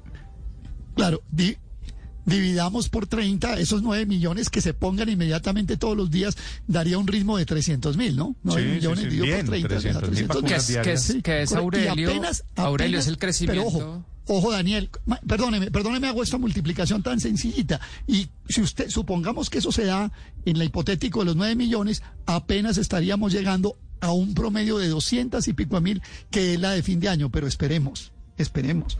Yo guardo Pero es que Aurelio, usted hace una extrapolación y con el ritmo de vacunación actual y lo que se ha visto, lo que se ha visto en Chile, por ejemplo, y Luz María lo ha dicho varias veces en, en sus editoriales y sus, y sus intervenciones, es que durante el primer mes es muy lento el ritmo de vacunación y luego crece exponencialmente conforme llegan las dosis que, por ejemplo, Néstor decía ahora, cuando lleguen 7, 8 millones, ya no va a haber déficit y el cuello de botella van a ser los centros de vacunación e ir liberando fases. Es decir, al principio eran los mayores de 80 años, pero ya vemos que el gobierno, los gobiernos locales están liberando y están empezando a, quitar agendamientos y cualquier persona que se presente con una cédula y se identifique que, tiene, que es mayor de 80 años o de 70 años, incluso si no lo han llamado de la EPS, lo vacunan. Ese, ese mismo crecimiento exponencial es el que se vio en Chile, al que yo me refiero es el que se vio en Chile, el que se ha visto en todos los países. Extrapolar linealmente, como usted lo está haciendo con la regla, como lo llama usted con la regla de tres, pues obviamente no va a llegar a la meta, pero es que ese crecimiento lineal no se ha visto en ningún país. Lo que se ha visto es un crecimiento exponencial que debería arrancar en, en abril en Colombia. Pero en ese sentido, Daniel, yo sí creo que tiene razón el secretario Alejandro Gómez cuando pide o cuando recomienda al gobierno nacional que en las próximas etapas, en la, en la medida en que la edad de las personas baje, pues se, se flexibilice el, el procedimiento ¿Qué y no, y no pase de agendamiento, sino a convocatoria. No solamente porque las personas, en la medida en que bajan la edad, ya tienen mayor facilidad de llegar al sitio donde las convoquen, sino que adicionalmente, pues necesitamos ampliar la capacidad de vacunación diariamente. Yo sí creo que hay que, como lo dije en alguna otra oportunidad, levantar las esclusas. O sea, hay que, hay que hacer que esto fluya. Si no, no vamos a llegar al ritmo que necesitamos que llegue. Néstor, Néstor, yo no quiero ser ave de mal agüero, pero es que las matemáticas me dicen otra cosa y, y, yo puedo recoger el discurso de María Consuelo adornado y reforzado y todo eso, pero las matemáticas no mienten. Sume y divida por los días. Es que ya estamos hablando del segundo mes. ¿Cuándo se cumplió el primer mes, Néstor? El 17 de marzo. 17 ¿cierto? de marzo, sí, hace ocho 17 días, de sí, marzo, señor. 17 de febrero y 17 de marzo. Ya estamos a 26 de, de 20 marzo. Ya vamos 10 días más. 24 días, sí, y- señor. Faltan eh, para ya llevamos dos 10 meses. días más y, el, y, el- y, y cada, Néstor, le insisto, cada día que pasa son 120 mil menos si estamos hablando de 90. Pero que mire- ya un déficit. Multiplíqueme. bueno, Yo hice ya la María, multiplicación. de- Eso, ya le, del mire, le que cuento. tenemos. Le cuento, Claro, mire. hágale. Después de abril, cuando se supone tendríamos 3 millones puestos, según el, el- la meta que se puso el presidente, pues quedan ocho meses. Eh, y en esos ocho meses tendrían que aplicarse más o menos 6 millones y media de vacunas para poder tener los 61 millones de, de, de- de dosis puestas. Eso dividido por los meses daría cerca de 200 mil por día. Eso en este momento se ve lejano, aunque no tan lejano, pero yo creo que al cabo de, de mayo, cuando ya la población sea más joven, cuando se acerquen más, cuando se abran, yo no veo muy difícil de cumplir. Pero- Si- pero la- Incluso si lo miramos de manera pregunta- lineal, no, no, es- no es difícil de cumplir que los hacer, hay 200 que mil diarios, Pero- porque además el ministro de Salud ha dicho que esa es la capacidad que tiene el país, 200 mil vacunas diarias. Veo que mucha que- gente que hay con- claramente hay que ampliarla. calculadora- Es dos- con calculadora Héctor esta mañana. Me dice un oyente lo siguiente. 150 mil vacunas, quedan 200 y pico de días, 240 días para... 280 para que termine este año. Multiplique 150 mil vacunas diarias por 280. Ahí llegaríamos es que- a 40 y pico millones de vacunados. No, claro, o sea. No, o sea que no alcanzamos. Es, es que mire, yo lo que está claro a mi modo de ver es que bueno, primero hay que superar los obstáculos estos del agendamiento y tal. Yo estoy de acuerdo con María Consuelo, pero definitivamente la capacidad de vacunación que tenemos es muy poquita. Hay que ampliarla. El esfuerzo tiene que ser tener más vacunadores y tener más capacidad de poner vacunas. 200 mil vacunas diarias, que es la meta, es muy poquito, es insuficiente. Yo ayer francamente quedé muy desilusionado y no voy a volver a hablar bien del gobierno porque ayer hablé bien y el presidente salió por la noche con eso de que 3 millones el 17 de abril. 3 millones el 17 de abril es nada.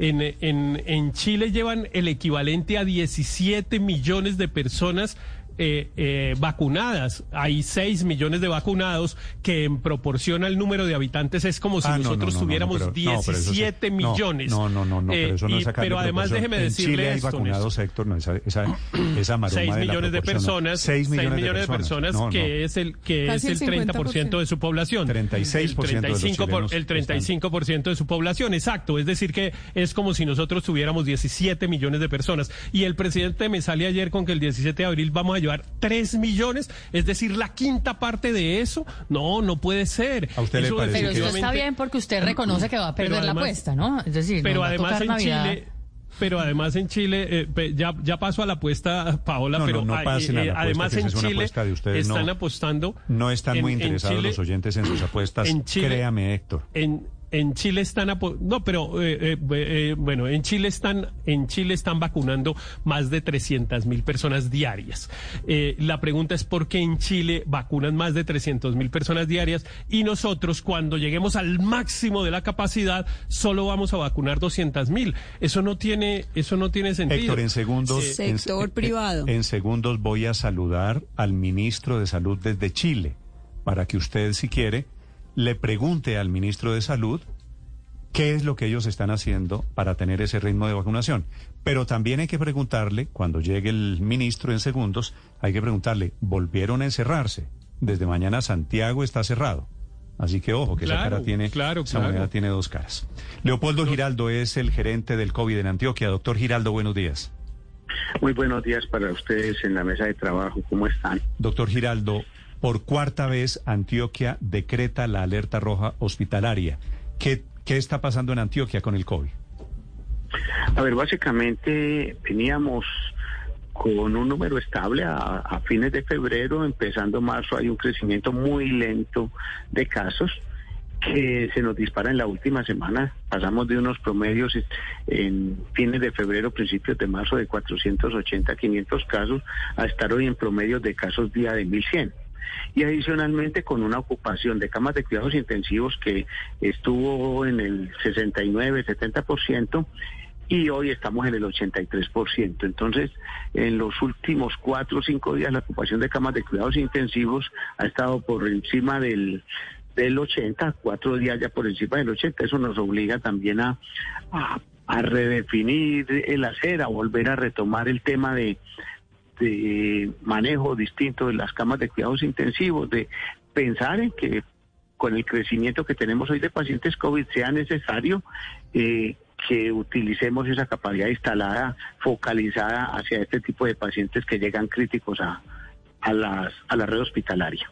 Doctor Giraldo, pero esa mayor cantidad de contagios, ¿creen ustedes que se debe a la llegada inminente de las variantes brasileñas que tiene hoy en jaque a muchos países de América Latina? A ver, nosotros hoy pensamos varias cosas. La primera es que hoy no tenemos ninguna medida restrictiva la movilidad en el país está abierta, excepto la prohibición de aglomeraciones. Eso es una decisión que desde el gobierno nacional está. Esa es como una primera medida. La segunda es que creemos que también la población se ha relajado, ha disminuido las medidas de bioseguridad, ha disminuido con el con el espejo de la vacuna, entonces creemos que porque ya hay vacuna hay menos riesgo. Mucha población que se pone una dosis baja los niveles de seguridad y sabemos que nos tenemos que seguir cuidando a pesar de que nos hayamos vacunado. Adicionalmente a eso estamos en un periodo bien crítico de lluvias, donde la gripa y las infecciones respiratorias eh, crecen, entonces todo el mundo cree que tiene gripa y no COVID. Entonces, no, eso es gripa. Y aún a, a, nivel de diagnóstico médico en las instituciones de salud, pues le decimos al paciente, no, usted tiene, es una gripa, y no hágale la prueba, que es que el primer diagnóstico que tenemos que, que diferenciar es COVID. Y creo que eso también ha hecho que muchos pacientes se hayan ido quedando y ya llegan críticos eh, al momento de, de, la atención a un servicio hospitalario y pasan directamente posiblemente a una cama de cuidados intensivos porque no se le, logramos hacer el diagnóstico previo. Entonces creemos que hay varias razones que, que, nos, que hoy nos disparan el tema de casos en Antioquia. Eh, teniendo en cuenta, eh, doctor Giraldo, que están en alerta roja, ¿pensaron otro tipo de medidas más drásticas como el confinamiento en algunas zonas? A ver, Antioquia logró poner de acuerdo a 125 alcaldes del departamento y en, tomar unas medidas iniciales. Y esas medidas iniciales es el toque de queda desde las 12 de la noche hasta las 5 de la mañana, es la ley seca y también es el pico y cédula para establecimientos comerciales. Esas tres medidas en Antioquia van hasta el 5 de abril. Adicionalmente se toma la medida de alerta roja por el tema de, de ocupación de camas. No se descarta que dependiendo cómo evolucione el, la, este fin de semana haya que tomar medidas adicionales. Entendemos que posiblemente la zona más afectada que tenemos en el departamento es Medellín y su área metropolitana. Y el oriente cercano, básicamente Río Negro, sí. La Ceja, Marinilla. Entonces, sobre estas acciones estamos pendientes pensando qué acciones hay que tomar adicionales. ¿Cuáles serían esas acciones que podrían evaluarse el fin de semana? Nosotros acabamos de, tomar, de, tener una reunión con el Ministerio, con el Instituto Nacional de Salud, donde estamos evaluando la situación de Antioquia. Y las medidas básicamente son medidas que disminuyan la movilidad. Y entonces puede ser toques de queda más amplios, pero esa discusión la haremos en el análisis que tengamos de cómo evoluciona la epidemia. ¿Cuántos casos tuvieron de COVID ustedes ayer allí en Antioquia, doctor Giraldo? Ayer cerramos con mil, mil cien, dame un minutico, ayer cerramos con mil cincuenta y dos, pero en el día de hoy ya estamos mirando reportes de laboratorios y vamos a estar cerca eh, de 1.500 casos. Ah, pero se quiere decir se sigue dispara. creciendo, están disparados. Sigue sigue creciendo, no ha parado el no ha parado el nivel de casos, pero estamos insistiendo, es que hay que hacer más pruebas porque posiblemente tenemos un montón de población infectada que no le hacemos pruebas, que no se aísla que no le hacemos los cercos. Entonces hay que seguir avanzando en el tema del aislamiento de la población, que se ha dejado suelto porque la gente además en muchos casos dice, no, yo, no me quiero hacer prueba. Mm. Y nosotros como prestadores y aseguradores tampoco forzamos y, y, generamos esa oferta oportuna para hacer pruebas. Eso también nos pega en parte a muchos, en muchas zonas del departamento. Feliz Semana Santa, doctor Giraldo, que va a ser de mucho trabajo. Igualmente para ustedes. Muchísimas gracias. Es la zona del país que ha tenido sostenidamente y seguirá hoy más cifras de contagio COVID-903. Estás escuchando Blue Radio. Llegamos sin miedo con precios honestos, que pagues lo justo, ese es nuestro manifiesto. Somos los más grandes, pero sí los más valientes. El compromiso aquí en la piel y no solo en un papel. Se viene la alternativa, se acabó la cantaleta, ya llegó aquí la pasión y esto que se llama WOW. Calma pueblo y aquí estoy yo. Lo que no dicen lo digo yo, lo que sientes tú, lo siento yo, porque yo soy como WOM, mereces más. Regístrate en WOM.co. Desde hoy en el poste, en la banca, en el andén, en el ascensor, en un plato, en todas partes te vas a encontrar con historias que no podemos olvidar. Hay más de 8 millones. Cuando veas una, no la dejes pasar. Sigue las instrucciones para grabarla y enviarla. Dona tu voz para recordar que los derechos de las víctimas del conflicto nunca, nunca debieron ser vulnerados. Unidad para la atención y reparación integral a las víctimas. Gobierno de Colombia. Conoce más en www.unidadvictimas.gov.co. Lleva tu Ford Escape Turbo EcoBoost desde 105 millones 990 mil pesos. Aplica para Ford Escape versión SE 4x2 EcoBoost 2021. Aplica en términos y condiciones. Oferta vigente hasta el 31 de marzo de 2021. Conoce más en Ford.com.co. A esta hora, Interrapidísimo entrega lo mejor de ti. En Blue Radio son las... Las 9 de la mañana, 5 minutos. En 30 segundos, atención, desde Santiago de Chile, el ministro de Salud de ese país. Nos sentimos orgullosos de seguir entregando lo mejor de Colombia, su progreso. Viajamos por Colombia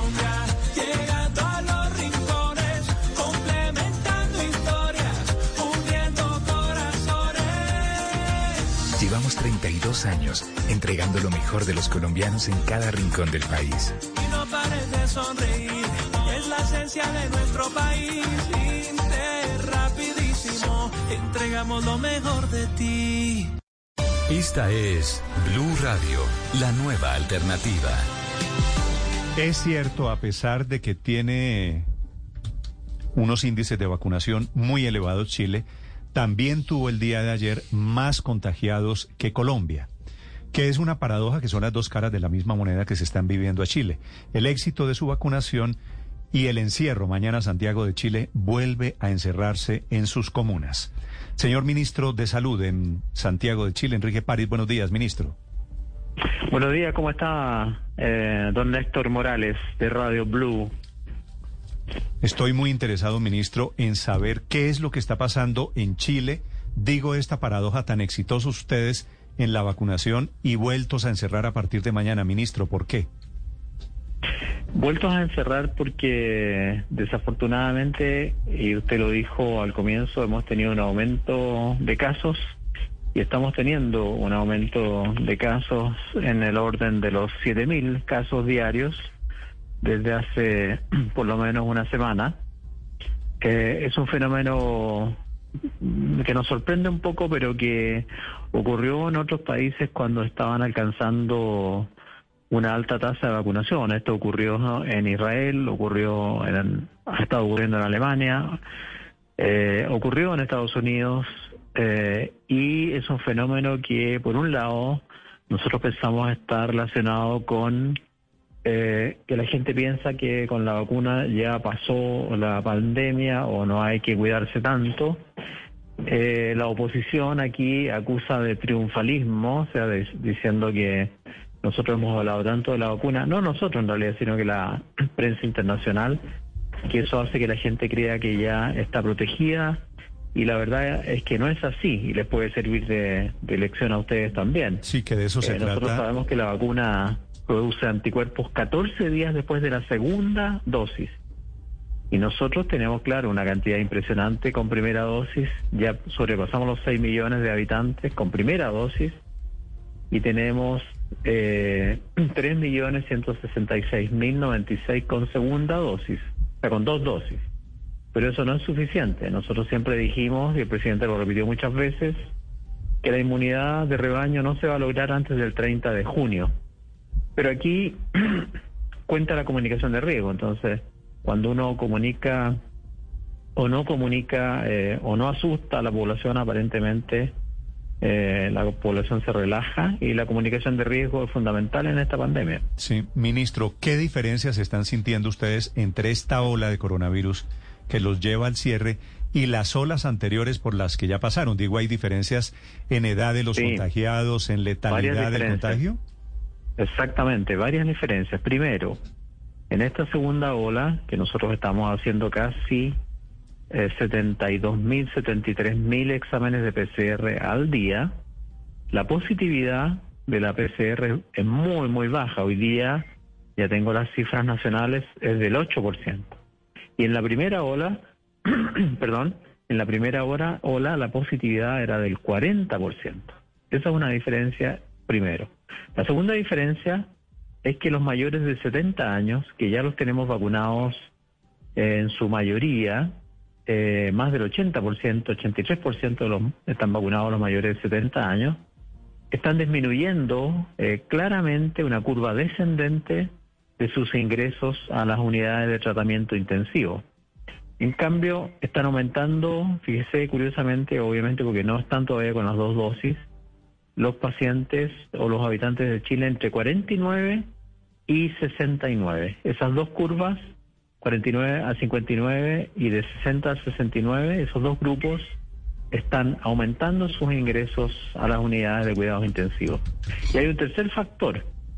Las camas están ocupadas porque nosotros ya habíamos comenzado a disminuir la lista de espera, que me, me imagino que lo mismo ha pasado en Colombia, que debido a la pandemia se, dejó de operar, se dejó de atender a los pacientes crónicos. Nosotros estábamos ya ocupando los pabellones y las UCIs y teníamos un 30% de camas con pacientes de otras patologías, tumores, cánceres, eh, intervenciones cardíacas, en fin. Entonces nos pilló también esta segunda ola con menor capacidad de camas por ocupación de camas con otras patologías, pero no con un menor cantidad total de camas. Tenemos más camas ahora eh, disponibles, me refiero, que las que teníamos en la primera ola. Sí. Ministro, a título de elección, que es lo que usted nos sugiere, que está bien enfocada esta entrevista, eh, ¿en, qué, ¿en qué cambiaría usted si ya han vacunado, si ya han puesto 6 millones de vacunas? Nosotros estamos apenas en millón y medio a hoy. Es decir, nos llevan una ventaja grande y ustedes tienen una población menor.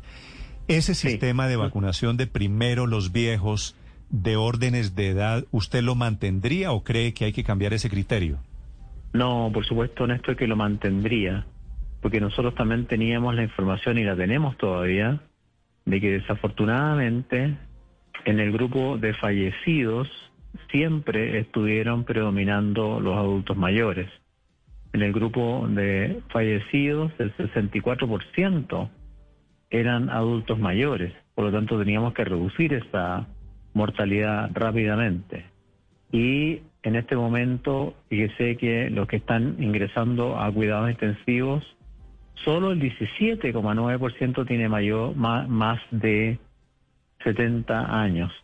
Y el resto, casi el 60%, está entre 40 y 59 años y un grupo menor tiene menos de 39 años. De los Nosotros contagiados. Teníamos mucha letalidad en, en los adultos mayores. De los contagiados que le están llegando hoy a su sistema de salud allí en Chile, ministro París, ¿cuántos Sí. estaban o qué porcentaje ya tenía la primera dosis de la vacuna? Muy buena pregunta. Estamos haciendo esa, ese estudio. Eh, la cantidad de pacientes que están ingresando a las unidades de tratamiento intensivo son muy pocos los que tenían segunda dosis. La mayoría no alcanzaron a ser vacunados porque, como usted muy bien dijo al comienzo, nosotros comenzamos con los adultos muy mayores, mayores de 90, y en este momento estamos obviamente en, en, la década de 50, por así decirlo, sobre 50 años, pero todavía no llegamos a los 50, y obviamente que todo ese grupo de 49 a 69 es el que está ingresando y muy pocos eh, tienen segunda dosis. Ministro, Muy pocos. ¿tienen la cifra de cuántos de los ingresados en cuidados intensivos ya se habían aplicado la primera dosis? Estamos haciendo ese estudio, no la tengo en este minuto exactamente, pero eh, es una cifra que tiene que ver, el, el 80% de la población, o el no- 86% en realidad, de la población mayor de 70 años ya está vacunada, pero de, de ahí hacia abajo el porcentaje es menor. Entonces, probablemente, si tienen alguna dosis, tienen una sola. Ahora, nosotros sabemos que la vacuna, cualquiera que sea, protege justamente de los casos graves, de los casos graves o moderadamente graves. Todos los estudios científicos demuestran eso, pero no protegen del contagio. Entonces, por eso el primer comentario mío, y creo que es una lección también para ustedes, es que cuando avance la vacunación no se pueden abandonar las medidas sanitarias. O sea, la gente no puede dejar de usar mascarilla, hay que mantener distanciamiento físico, el lavado de manos. ¿Qué pasó acá? Que en las vacaciones, sobre todo, la gente se descuidó. Hubo fiestas clandestinas, tuvimos que hacer un aumento en los controles eh, policiales de las fiestas. La gente no usaba mascarilla, tomaba alcohol, bailaban, en fin, gritaban, cantaban, que es la forma más fácil de diseminar el virus. Y eso nos produjo grandes problemas. Entonces, creo por eso asumo cierta responsabilidad en el sentido que la comunicación de riesgo en la época de verano, que ya está terminando, eh, no la hicimos suficientemente, no la hicimos con la suficiente fuerza. Entonces la gente pensó, pucha, no, estamos vacunando, la vacunación avanza rápidamente, pero no en los jóvenes, y se liberaron. Ministro, le pregunto desde Londres, por mi acento se dará cuenta que soy chilena. Yo trabajo con Blue Radio, entonces estoy siempre atenta a la información de Chile, de Colombia y de aquí del Reino Unido. Y me llama la atención, mirando las curvas, ocurre que Colombia y Chile están subiendo en números de casos. El Reino Unido, que tiene una tasa de, de vacunación similar a la de Chile, se ha sostenido. Y lo que quisiera preguntarle es si ustedes están haciendo un seguimiento genético de, la, de esta nueva alza Sí. de contagios. Sí, ¿Tiene, por tiene que ver supuesto. con que les llegó una nueva cepa? Por supuesto. Tiene, todo- tiene, tiene toda la razón. ¿Con quién hablo? Silvia ¿Aló? Carrasco. Silvia. Silvia Tiene Carrasco, toda la ministro. Sí, Silvia, un gusto. Eh, tiene toda la razón. Primero, quiero destacar lo primero que usted dijo. Estaba subiendo Brasil, está subiendo Chile, está subiendo Perú, Argentina también está subiendo nuevamente y Colombia está subiendo, aunque a un nivel más bajo que nosotros. Y la Unión Europea eh, sigue subiendo, a excepción del Reino Unido, obviamente, que está fuera por el Brexit. Y Estados Unidos y España eh, eh, aparentemente están bajando. Nosotros tenemos la cepa brasileña ya circulando y tenemos la cepa británica eh, circulando. Nosotros secuenciamos en laboratorios del ISP y en laboratorios universitarios cuando eh, tenemos la sospecha. ¿Por qué? Porque el examen de PCR eh, tiene una alarma, detecta tres posibilidades. Y si la tercera posibilidad es una, una entidad dudosa, por así llamarlo, eso inmediatamente se secuencia. Ayer la subsecretaria de Salud Pública dio la información, no la tengo en la memoria, pero ya tenemos más de 70 casos de cepa británica y más de 45 casos de Vaya. cepa brasileña que han sido identificados. Nosotros sabemos que eso es como la punta del iceberg. Y ambas cepas son mucho pero- más contagiosas. Pero que le quiero contar que aquí en el Reino Unido, a pesar de que se ha mantenido bajo, se mantienen cerradas las fronteras, o sea, con control absoluto de quienes entran y, y prohibición de viajar, y además seguimos confinados por meses. ¿Qué pasa ya que es tan difícil mantener una situación así? Tuvimos que cerrar las fronteras, lo anunciamos ayer, eh, te- nos pusimos muy estrictos con los viajeros, sobre todo los provenientes del Reino Unido y de Brasil, en una primera instancia, pero ahora en realidad cerramos las fronteras en el sentido de que constitucionalmente nosotros no podemos im- impedir a los chilenos que, ven- que vuelvan a Chile, eso no lo podemos hacer. Pero sí estamos impidiendo que los extranjeros viajen y le estamos poniendo restricciones enormes en el sentido de que ellos tienen que hacer PCR antes, obviamente, como siempre, tienen que quedarse encerrados aquí por lo menos 10 días, tienen que ellos pagar su, su hotel, ahora ya no se lo vamos a pagar nosotros, y no pueden salir hasta que no demuestren una PCR negativa nuevamente. O sea, estamos desincentivando al 100% los viajes internacionales, por lo que usted decía, tenemos ya circulación de cepas que son mucho más contagiosas, sobre todo, bueno, ambas son mucho más contagiosas y más agresivas a la brasileña. Eh, ministro, permíteme permítame volver al tema de, de las vacunas, de la vacunación veloz que ustedes han venido aplicando. ¿Qué recomendación le puede hacer al gobierno de Colombia? Porque es que ustedes, Colombia tiene 50 millones de habitantes, ustedes tienen casi 20 o 19 millones de habitantes. 19. Y hay días que, que tenían vacunaciones de 300 mil o más, que pues comparado con Colombia sería como si aquí tuviéramos 600 o 700 mil vacunas al día, lo cual para nosotros es muy lejano. ¿Qué fue la clave? ¿Qué, ¿Qué cosas le fueron útiles a ustedes para poder aplicar las vacunas de una manera ¿Con- más con quién expedita? Luz María gusta Sierra. Luz María. Luz María, un gusto. Un gusto. Mire, Luz María, nosotros, en primer lugar, eh, iniciamos la, las negociaciones en mayo del 2020. Recibimos las primeras dosis el 24 de diciembre. El mismo 24 en la tarde vacunamos a la primera mujer, que fue una funcionaria de salud, la primera mujer de Sudamérica, porque México nos ganó como por 40 minutos. Y de ahí en adelante, ¿qué es lo que hacemos nosotros? Nosotros tenemos un sistema que funciona hace muchísimos años. Yo digo siempre que este es un tema de gobierno, de Estado, perdón. Es un tema de Estado de Chile. No es que sea solo el gobierno eh, actual o los gobiernos, que duran muy poco en Chile, cuatro años, el, el, el, el dueño del éxito. Este es un tema de Estado de Chile. Este programa de vacunación masiva existe desde la década del 70. Nosotros tenemos eh, una central de abastecimiento que recibe las vacunas. De ahí las vacunas salen por avión o por camión o por helicóptero a todo Chile prácticamente en un día. En cada región de Chile hay un depósito de vacunas e inmunoglobulinas que se llaman DBI. Tenemos 26. Desde esos depósitos salen inmediatamente hacia los municipios, porque aquí en Chile los que los que vacunan son los municipios, la salud municipal, la salud primaria.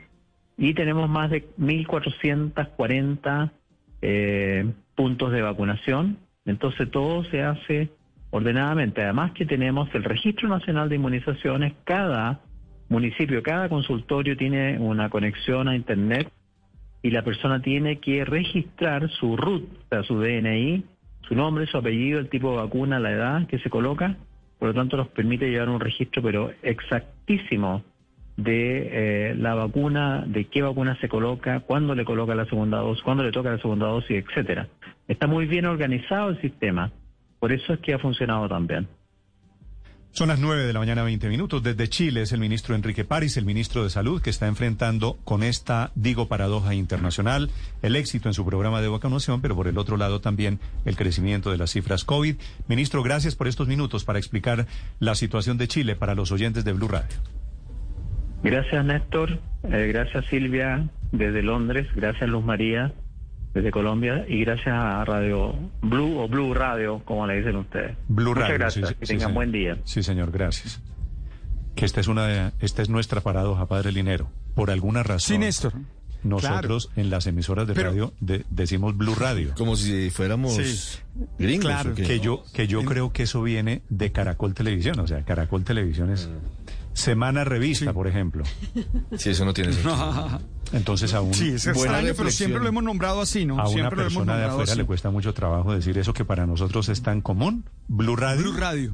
Caracol No, Televisión. Radio Dicen esos colombianos allá están un poquito rayados. Primero el sustantivo y Y sí, después el adjetivo. y sí. Oye, Né- Né- Néstor, Néstor, pero Señor. quedo con una preocupación de, todas de todo esto. lo usan así, ¿no? Sí, sí, sí, sí, es muy colombiano, sí, le acabo de decir. Cara- esto. Caracol Radio, RCN Radio, todo. Sí, sí. Néstor, quedo con una preocupación de la paradoja como tal. Y, y es que hay que explicitar entonces para qué nos vacunamos. Es decir, ¿cuál es la razón de vacunarse? Porque mucha gente puede estar pensando, ah, pero a mayor vacuna igual siguen los contagios. Entonces, yo creo que una de, de las explicaciones que tenemos que buscar todos para que nadie se desmotive con el proceso de vacuna es que la vacunación apunta es a, que a la, mortalidad, a la no poca evita- mortalidad. No evita el Claro, contagio. Eso. Claro, es que eso debe quedar subrayado, porque si no mucha gente ante la paradoja dice, oye, pero si ellos están muy adelantados en vacunación, ¿cómo así que tienen un pico? Bueno, porque es que hay que entender qué es lo que hace la vacuna. Pero además lo dijo claro el ministro, 14 días después de la segunda dosis es que se genera la inmunidad. Claro, claro, y se confiaron y efectivamente Néstor, pero- tendemos a hacer fiesta los latinos, señora Silvia. Además, el ministro dijo que los que estaban llegando a los hospitales son personas no vacunadas. O sea, a mí Más me jóvenes, impresionó el, el rango de edad de la gente que está llegando a los hospitales. Y esa es una característica de, de las nuevas Aquí variantes. también. Sí, de las nuevas es variantes. Y aquí en Colombia, Es que- por fortuna, no, no está circulando tan profusamente, eh, entre otras cosas por el cierre de los vuelos desde Brasil y desde Inglaterra tempranamente. Sí, pero, pero eh, no- yo no, digamos, en Israel la situación en cambio es bastante mejor, ¿no? Eh, yo no sé ya hoy qué porcentaje, yo no sé si Luz María que sigue estas cifras lo tiene en la cabeza, pero yo no, ya no sé qué porcentaje tiene Israel vacunado de su población, pero el número de casos en ese país es cada vez más bajo y también el número de muertes está, digamos, llegaron, entiendo, como a 600 casos ayer o algo así después de haber tenido pues 10 veces ese número, 6.000 hace relativamente poco. Y lo mismo el tema de muertos, han bajado a menos de 10 muertos diarios o algo así. En el Reino Unido también las cifras son relativamente buenas, pues Silvia seguramente las tiene Silvia, mucho mejor sí. identificadas, pero, Pues es que- pero ahí sí en cambio está yendo Sí, bien. pero- Yo no sé bien qué es lo que pasa en Chile a diferencia de estos otros dos países. Eh, la diferencia está en, el, en, en, en la, en, la, en la inmunidad de rebaño, Héctor, porque Israel ya tiene el 100% de la población De con la, la primera segunda. dosis. Y, y tienen mucho de la segunda, No, no, el- exactamente. en la segunda están como en el 60%. Aquí en el Reino Unido, en cambio, está el 50, 46% con la gente con la primera dosis y muy, muy poquito. No alcanza a ser ni el 1 o 2% apenas con la segunda dosis. Pero aquí se mantiene con lo que yo le decía al ministro. Aquí está, estamos absolutamente cerrados y han decidido que la apertura va a ser a paso de tortuga. Entonces, n- eh, la verdad es que, por ejemplo, se abrieron los colegios y se está esperando ver el resultado. ¿Qué pasa con la apertura de los colegios, los chicos yendo a clases, si, si eso impacta o no el contagio? Y después, por ejemplo, me llegó un mensaje del gimnasio. El gimnasio me dice, vamos a abrir recién el día 15 de abril, pero solo para eh, de- deporte eh, en solitario. No va a haber ninguna clase y solamente un número limitado de gente dentro. Van a pasar 15 días más, van a estudiar cómo va eso y después siguen con el paso siguiente. Caracol Televisión está anunciando esta mañana que su director de noticias, que es líder en el mundo informativo en Colombia, el director de noticias en Caracol Televisión, está contagiado de COVID. Esta es Blue Radio. Sintonice Blue Radio en 89.9 FM y grábelo desde ya en su memoria y en la memoria de su radio. Blue Radio, la nueva alternativa. Porque mereces llenar tu carrito de mercado con todos tus antojos, llega la Feria Carulla. Hasta el 28 de marzo, paga dos y lleva tres en más de 250 referencias de vinos y espumosos. Y muchas sorpresas más. Feria Carulla, te la mereces. Con Prosegur Alarmas confíe la protección de su hogar o negocio con la mejor tecnología y seguridad en Colombia desde 3,400 pesos diarios. Marca ya numeral 743. Recuerda, numeral 743 o ingresa a prosegur.com.co y la Superintendencia de y Seguridad Privada.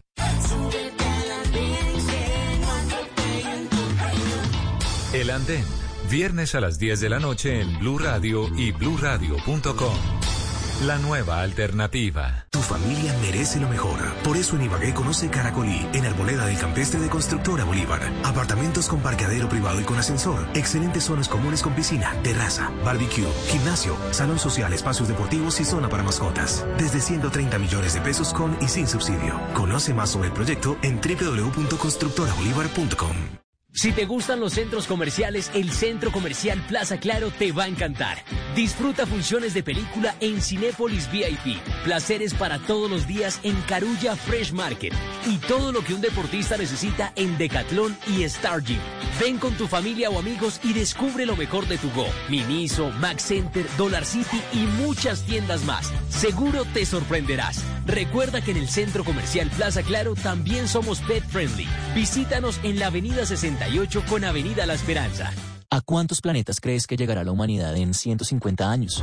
Nadie lo sabe, pero desde ya estamos trabajando para que puedas hacer tus transacciones en donde estés con la banca móvil Banco de Bogotá, la app bancaria mejor valorada por sus usuarios en 2020. Cumplimos 150 años y vamos por 150 más. Banco de Bogotá, cambiando contigo. Somos Grupo Aval, vigilado Superintendencia Financiera de Colombia, calificada en 4.5 en App a diciembre de 2020. En Bogotá algo está cambiando. La ciudad ahora cuenta con espacios mejor iluminados gracias a la modernización del alumbrado público. La tecnología LED está llegando a todas las localidades permitiendo una mayor visibilidad en las noches, mejorando la seguridad y además ahorrando energía. Todos podemos cuidar el alumbrado. Reporta fallas y obstrucciones en la línea 115. Así ayudas a que Bogotá esté siempre bien iluminada. Unidad Administrativa de Servicios Públicos, Alcaldía Mayor. Hot Sale de Cameron. Llegaron los días más hot para que viajes y te refresques con hasta 40% de descuento. Contamos con protocolos de bioseguridad certificados. Compra libre de IVA y haz cambios sin penalidades. Reserva ya en decameron.com. Línea en Bogotá 628-0000. Visita nuestros puntos de venta de Cameron y agencias de viajes. Aplican términos y condiciones. Operado por Servincluidos Limitada. RNT 3961. Para Teresa, Luis, Felipe, Andrea, María, Juan, José, Gabo, Don Lucho. Laura, Fernando y Fernanda, Flor, Dani. Para que todos reactivemos la vida, el país nos necesita unidos en una sola voz de aliento. Por eso, hoy nuestra voz dice, yo me sigo cuidando del COVID-19. Blue Radio.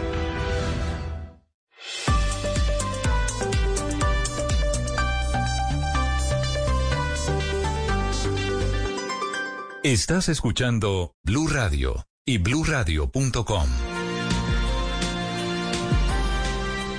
Caracol Televisión se permite informar que el día de hoy hemos sido informados que Juan Roberto Vargas, director de noticias de Caracol, dio positivo para COVID-19 después de estar trabajando en el cubrimiento de eventos de carácter nacional. Juan Roberto no solo es director de Noticias Caracol, sino que ha sido director de Blue Radio y es fundamentalmente un amigo. Juan Roberto, buenos días. Eh, Néstor, muy buenos días a usted y a todos los oyentes. ¿Cómo está? Eh, bien, bien, pues mm, bastante adolorido. O sea, esto empezó como una peste, esa peste de rompehuevos. Y yo pues empecé a sospechar después del viaje que tuvimos la semana pasada al BID en Barranquilla y, y ayer me hicieron la prueba y salió positiva. Pero, ahí vamos, ahí vamos con la saturación bien, con la temperatura controlada, sí, bastante dolor, pero, pero bien, gracias a Dios. Sí, si le puedo, si le puedo preguntar si no es indiscreción, ¿usted en qué piso está? ¿En qué piso estoy? En un séptimo. ¿Cuán- Lo están vacilando Juan Roberto por la edad. ¿Cuántos Juan años, hombre? Ay, perdón, perdón, es que, es que sí, sí, en la entiende, Yo, entiende. no, en el quinto, en el quinto, yo estoy en el quinto. yo En el quinto 52 bajo. años. Indicativo Quinto 5. bajo. Sí. Quinto medio. sí, yo soy ci- cinco teenagers, sí señor. Juan Roberto, ¿qué, qué le dicen los médicos? ¿Hay posibilidades de que, de que esto se quede aislado en un cuarto en la casa? Sí, señor, ya, ya, ya vinieron, ya vinieron los médicos, los señores, la gente de Coltrami también querida vino, me hicieron exámenes de sangre, estoy aislado, evidentemente, el, yo tengo que confesar que el primer gran susto que me dio la, porque pues sí, una sensación horrible cuando sale uno y o vuelve al laboratorio, que es ahí dentro de Caracol Televisión, y me dicen, no, ya, eh, salió positivo. Eh, lo primero que pensé fue en la familia, porque pues mi señora, los chinos, que pues están en el espacio, comparten todo con uno.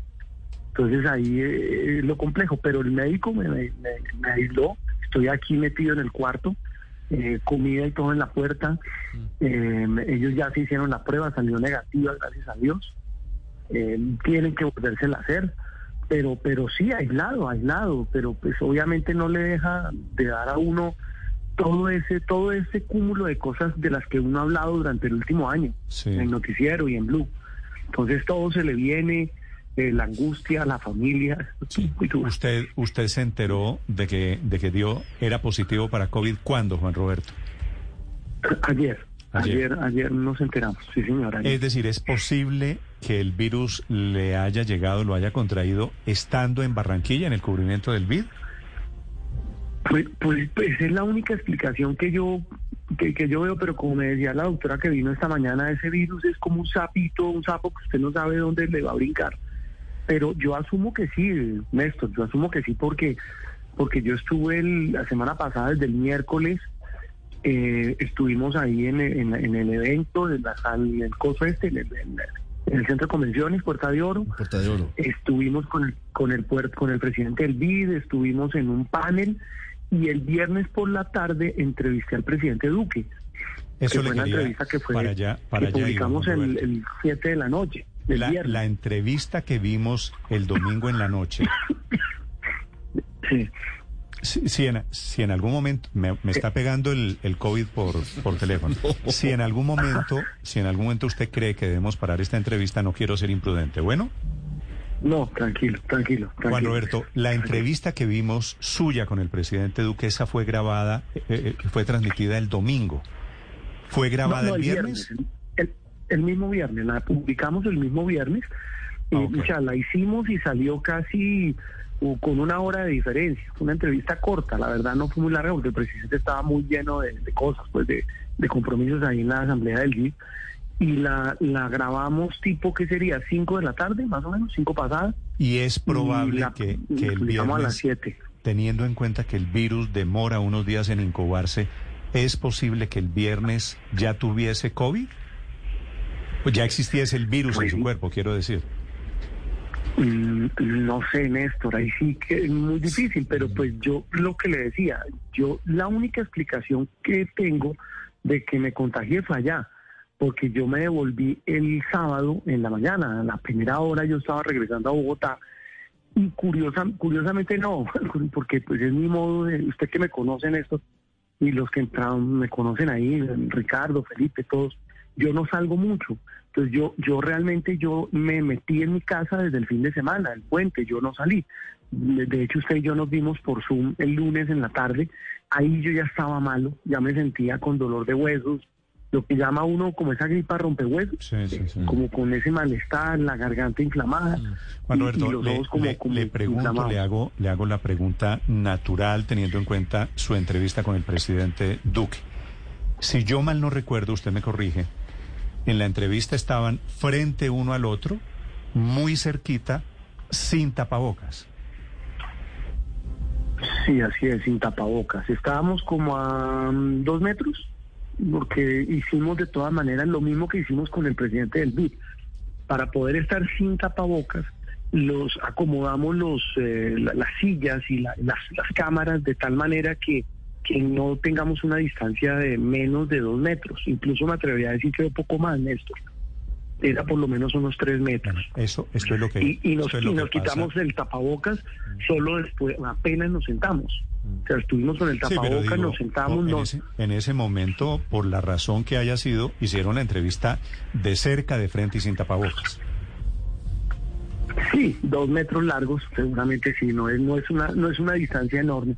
Pues la, la hicimos así, repito, como habíamos hecho la, la entrevista con el presidente del BID el miércoles. Sí, no, que no de quiero, hecho así estamos haciendo las no entrevistas, quiero, sí, no de quiero acuerdo. sugerir, no quiero sugerir que el presidente le pegó el COVID o que usted se lo pegó a él.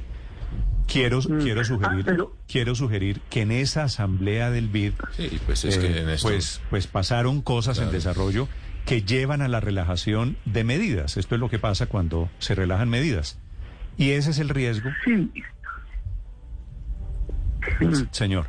Sí, seguramente. No, lo que le iba a decir es que, es que estoy, estoy rebobinando, estoy como pensando, eh, y, y, por ejemplo, había una sala de prensa que no tenía mucha gente, que era donde nosotros, donde yo estuve prácticamente los tres días, y tal vez estuvimos en el panel, que ese sitio sí me pareció, ese me pareció pequeño, Néstor. Ese fue el viernes, y era un, un estudio. Era un espacio cerrado, sin ventilación. Con aire acondicionado.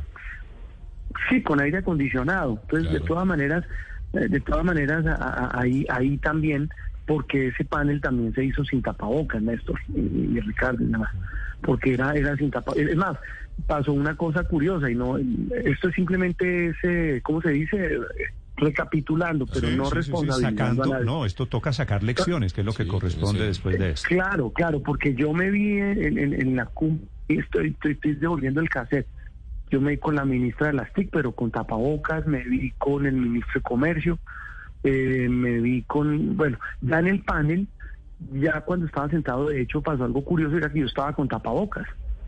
Y me dijeron, quíteselo porque, porque pues, como con tapabocas? Y yo me lo quité, lo guardé, hice el, el panel y me lo volví, me lo coloqué, pero alcanza a estar uno con dos personas a una distancia de metro y medio, dos metros. Eh, y, pues eh, empieza, repito, uno como a recapitular. Es como la, como la cosa. Pero, pero bueno, no, lo que, lo que sí lo pone uno a pensar esto, Néstor, es, es que tanto cuidado, tanta cosa. Mire, yo llevo un año trabajando como todos ustedes, usted, Néstor, que ha ido, Ricardo, todo el equipo suyo, nosotros en el noticiero, eh, y, y uno no se puede relajar. Esa es la gran conclusión. O sea, un descuido de un minuto, esto le pasa esto. En nosotros, pues en el noticiero hemos tomado una serie de protocolos eh, rigurosísimos, ustedes lo saben. Eso no ha, eso ha permitido que, que nuestra tasa de contagio ha sido muy baja frente pues, a lo que pudo haber pasado. Pero, pero sí, la gran moraleja es esa. Hay que, hay que, no hay que bajar la guardia, hay que cuidarse y sobre todo pensar en la familia de uno. Eso es lo más importante. Eso yo creo que es lo, la, la, la gran enseñanza, la gran moraleja que le deja uno esto. De acuerdo. Y no es que haya mala fe, ni que uno sea mala gente, ni que lo rodee el que lo rodea, pero hay que cuidarse. Y a veces hay que pecar un poco por, por en esos momentos, no sé si de euforia, porque pues obviamente no hubo ni euforia, ni abrazos, ni me vi con nadie, pero, pero tratar siempre de mantener las distancias, eso yo pienso que es lo más importante. Previendo, Néstor, que eso fue allá. Es lo que yo estoy pensando, porque Ah, no sí, y tengo... va a ser, no- y va a ser muy difícil determinar dónde, porque eso no hay, Claro, esa claro, trazabilidad no claro. existe. Es decir, Nunca uno tiene puede, el 100% no, no, no, uno puede suponer fue allí, fue en el estudio, fue en tal Claro, encuentro, fue en tal ciudad, pero Yo, yo de todas maneras me devolví en un avión, Néstor. O sea, es más, yo venía con Cam- María Camila Roa, de, de, de, de- del GLU. Veníamos Sí, en el mismo avión. Entonces, pues, eh, es decir, uno no sabe dónde es. eh, Sí, sí, sí. por más cuidado que uno tenga, por más que uno se bañe en alcohol, que uno se eche gel, que uno se bañe las manos. Pero, pero eso en cualquier momento, en cualquier momento, cualquier descuido, se vuelve pues la rendija para donde entre ese, ese efectivamente, bicho. ese bicho. efectivamente hay elecciones y el bicho está ahí, el bicho sigue estando ahí. Sí, y por eso quería, sí. quería saludarlo, Juan Roberto, y por otro lado, decirle que este es el producto de su compromiso con su trabajo. Lo hablamos hace un año y usted ha dejado, no ha dejado de asistir un solo día a su puesto de trabajo porque los generales se ponen las botas y van al campo de batalla. Y este es el riesgo es, también para los, para los generales. Un abrazo, querido Juan Así es. Néstor, un gran abrazo a usted, a todos, a Ricardo, a todos ahí en cabina. Los quiero mucho y Dios los bendiga y lo puedo estar oyendo. Pero no nos despidamos todavía, que parece un poquito prematuro. Lo de, Listo. lo de los quiero rápido. mucho. De momento, de momento, Juan Roberto No, está bien, No. está contagiado, pero Sí, está bien. Pues, salir. No, no, no, no. Sí, rezamos sí, por ti, Juan. Roberto, rezamos por ti, rezamos por ti, lo prometemos. Padre, gracias. Sí, señor, padre, gracias. Chao, hermano, un abrazo. Ahí vamos. Dios los bendiga. Chao a todos. Chao. Saquen lecciones para quienes organizaron la asamblea del BID en Barranquilla, Uf. para quienes fueron a la asamblea del BID en Barranquilla. Néstor, uno el queda palo, preocupado. padre Linero, decían las abuelas, el palo no, No está pa' cuchara. Pero sabe que hoy incluso, padre, hay un evento en Barranquilla también, No, no, no, Barranquilla, ¿ese? El Pico, Barranquilla, hace ocho días con la Asamblea del BID, Barranquilla, alcaldes, ¿no? un encuentro de alcaldes. ¿Usted cree, usted cree, padre Linero, que Juan Roberto Sí, no. es el único que se contagió en la asamblea del BID? no. Bas- Basta con ver las cifras y nos damos cuenta. Oye, Néstor, es que nos hemos comido el cuento de que no, eh, el Caribe, Barranquilla, Santa Marta, no tenían posibilidades de contagiarse, ¿no? Es que esto es un fenómeno Ahora, natural en el que uno cierto, tiene que estar pilas. Es cierto, no sabemos, yo no podría jurar, no lo puede hacer Juan Roberto, que se contagió en Barranquilla. Pero estuvo en Barranquilla en la asamblea del BID y tres días después, pues aparecen los síntomas y la gripa, Y fue un la sitio prueba. donde estuvo expuesto, y era, in- interactuó y era con innecesario hacer la era innecesario hacer la asamblea es que yo creo que esa es la pregunta que cada cual se debe hacer en todo momento si de verdad es necesario hacer una reunión o si hay que seguir en el Zoom. Es que no sé por qué han ido abandonando el Zoom eh, cuando estamos en un momento que es muy complejo. y lo digo Héctor, no solamente por esta reunión, sino por todas, Néstor. que uno, uno, Ayer- uno va por la vida pensando que el COVID es con los demás. Ayer, que ayer, uno por es un ejemplo, poquito yo... Superman, que el me- COVID pasa por el lado, No, no, no, es hasta cuando le dicen Pero- dio positivo. Pero no, pero no, pero no, no entiendo. une- eh, ya Ricardo mencionó, por ejemplo, hay una reunión que dice que de alcaldes hoy en Barranquilla. ¿Qué es lo que no se, qué es lo que no se pueden decir eh, por la vía virtual? Que, que, que tengan que ir a decírselo presencialmente, cogiendo un avión. Todas esas, un montón de personas tuvieron que coger un carro, ir a un aeropuerto, tener 10 inter- interacciones en un aeropuerto, llegar allá. No, eso realmente no entiendo. Ayer otra, hubo otra reunión también en el Ministerio del Interior, por ejemplo, al que fue el gobernador de Cundinamarca, la alcaldesa de Bogotá, ¿por qué no se decían lo que se tienen que decir por Zoom? Yo no, no, francamente eso no lo entiendo. A mí, yo, es decir, a mí me parece que la, el comportamiento individual en este caso pues cada cual lo adopta como quiere, porque finalmente es la administración de su propio miedo. Pero sí invitaría a que cada cual haga la pregunta de si de verdad es absolutamente indispensable hacer, tener la interacción que planea tener. Usted de casualidad, Héctor, vio las imágenes que él pone muy orgulloso en Twitter, el exgobernador de Nariño, Camilo Romero. Una reunión, una reunión política. Imagínese usted. En Armenia, una reunión, 50 personas en un espacio cerrado. Digo, si me permiten, para el doctor Romero, un cariñoso jalón de orejas.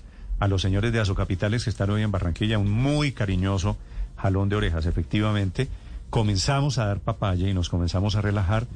Y le pasa lo de a Juan, Roberto. Lo del aire acondicionado es, muy creo es terrible, Ricardo. Mortal el aire acondicionado. Lecciones para, para aprender. Bueno, un saludo para Juan Roberto, para la Mona, para su familia, que ojalá salgan de, del susto rápido.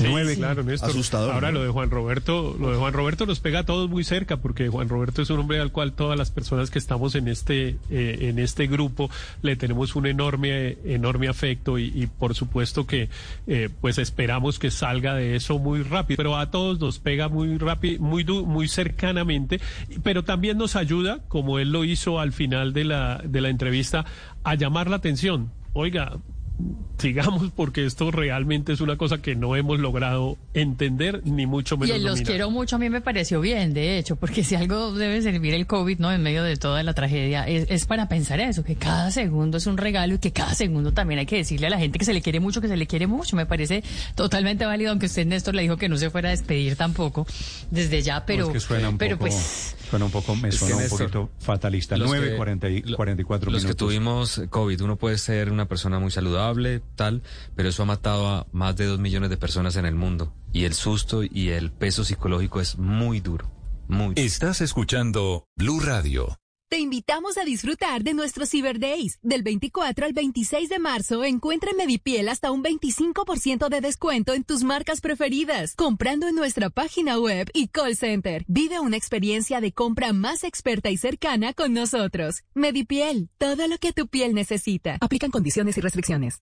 Seguimos en Blue Radio. Estamos en Mañanas Blue y en tienda.claro.com.co puedes todo. Conoce nuestra tienda online, compra paquetes prepago, estrena smartphone, cámbiate a un plan postpago y lleva los servicios para tu hogar. Ingresa ya y disfruta de ofertas exclusivas en tienda.claro.com.co. Claro que puedes todo.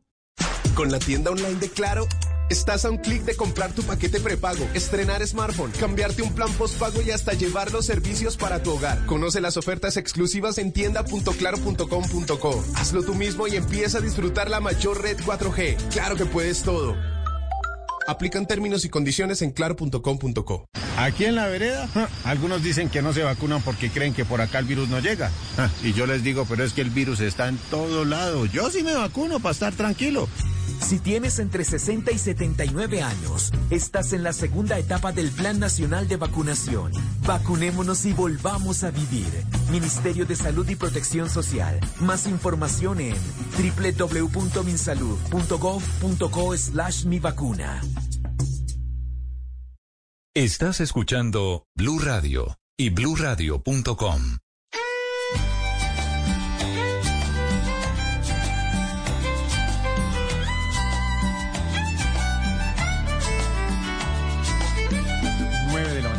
36 minutos. Está solicitando esta mañana Gustavo Petro a la Fiscalía y tiene toda la razón que investigue a un ciudadano que lo está amenazando y lo está amenazando de muerte a través de redes sociales. Un señor que se llama, si ustedes lo conocen en redes sociales, no porque sea Petro, porque sea fulanito de tal, porque no se amenaza a nadie de muerte.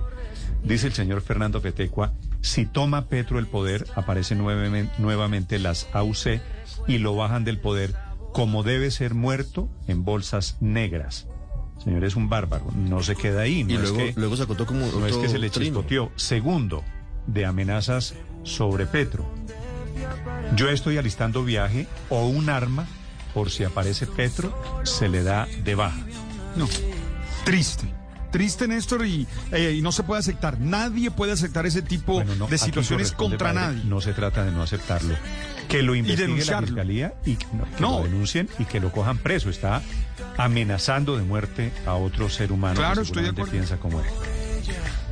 No, Néstor, y digo denunciarlo también en las redes, sa- sacarlo de las redes, porque es que creo, si todos comenzamos a denunciarlo, seguramente lo tienen que sacar. Sí, ya porque es que ese tipo de personas tam- tampoco ahí- pueden estar en las redes. Y Twitter también, a ver si Twitter se, se mueve rápido. Estamos escuchando este clásico, esto es de los años 90, W. Sí, señor, pero es una nueva versión. Aunque tiene, pues, obviamente el mismo aire y el mismo ambiente, es Basilos, pero se unió a la gente de Morat para hacer esta regrabación de su clásico Tabaco y Chanel. A ver cómo le suena ahora Pues, para las nuevas generaciones. año 90 y... 91, Fina- 92 más o menos. No, esto es mucho... No, no, no, finales de los 90, yo creo. Esto debe ser 99 Sí, o 2000. claro. 2000. Este es Jorge Villamizar y Basilos. 9.48 minutos, noticia económica del momento, Víctor. Néstor, arranca la tradicional y multitudinaria asamblea anual de accionistas de Ecopetrol, de nuevo y por segundo año consecutivo y por la pandemia es una asamblea virtual, no estamos viendo a miles de accionistas en Corferias reunidos tomando decisiones. La junta directiva no cambiará mucho, apenas se producirá, Néstor, un cambio. Entrará a la junta de Ecopetrol Cecilia María Vélez y saldrá Orlando Ayala. De resto se mantendrán los mismos integrantes que vienen desde el año pasado, Luigi Echeverry por el gobierno, Carlos Gustavo Cano representando a los pequeños accionistas, Hernando Ramírez representando a los departamentos productores, entre otros. Cecilia María Vélez es antioqueña, economista, pasó por Planeación Nacional y fue ministra de Educación del expresidente Álvaro Uribe. Fue rectora también de la Universidad Jorge Tadeo Lozano. Ella será elegida hoy en la Junta de Ecopetrol postulada por el gobierno. De otro lado, se aprueba eh, en unos minutos, en unas horas, el proyecto de distribución de utilidades, 17 pesos por acción recibirán los accionistas en el mes de abril. También arranca la Junta Directiva del Banco de la República. Se espera que dejen estables las tasas de interés en el mínimo histórico de 1,75% y en mercados sube el petróleo 4%, supera los 64 dólares por barril y cae en este momento el dólar Néstor 10 pesos a 3.648 pesos.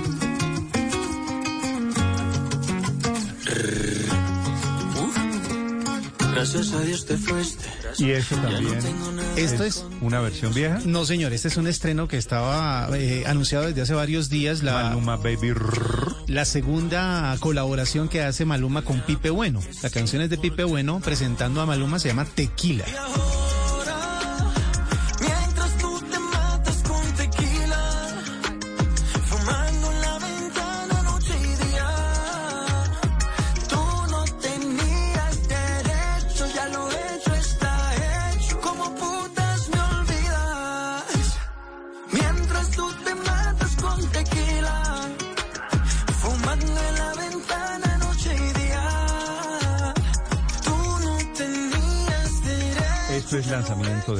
Sí, señor, esa es nueva. Ese es eh, un estreno que han anunciado desde hace ya un par de semanas. Estaban es un trabajando éxito juntos. automático, ¿no? Maluma- Seguramente, sí, Maluma y además, Pipe Bueno. además porque vea la mezcla que hacen de música popular con reggaetón, o sea, con el beat de, ur- de lo urbano, pues. Música vieja, estilo viejo con estilo nuevo. Exactamente. Maluma es el padrino del hijo de Pipe, ¿verdad? Sí, y hay, es, de hecho hay un montón de cosas raras ahí porque hay un rumor que le de, hace eso.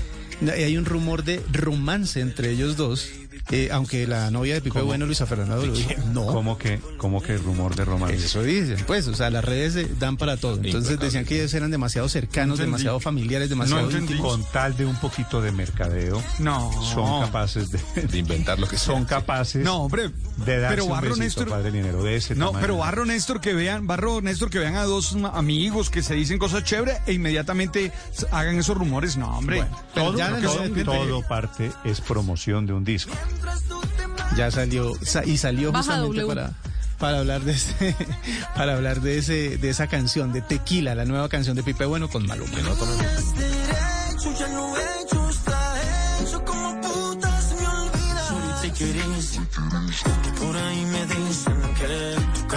La EMA, que es la agencia de medicamentos, está reduciendo esta mañana las exigencias, las condiciones de almacenaje de la vacuna de Pfizer, que necesita ultracongeladores. Desde Londres, Silvia.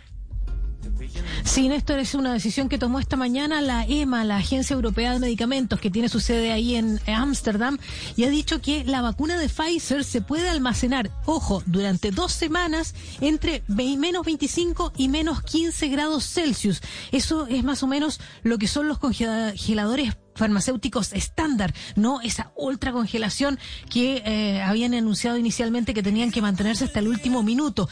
Pero claro, hace una, un planteamiento la, EMA, dice que eso es solamente durante dos semanas, que toda la etapa previa, el traslado previo desde la fábrica hasta el país y antes de esas dos semanas tiene que mantenerse todavía en ultra congelación.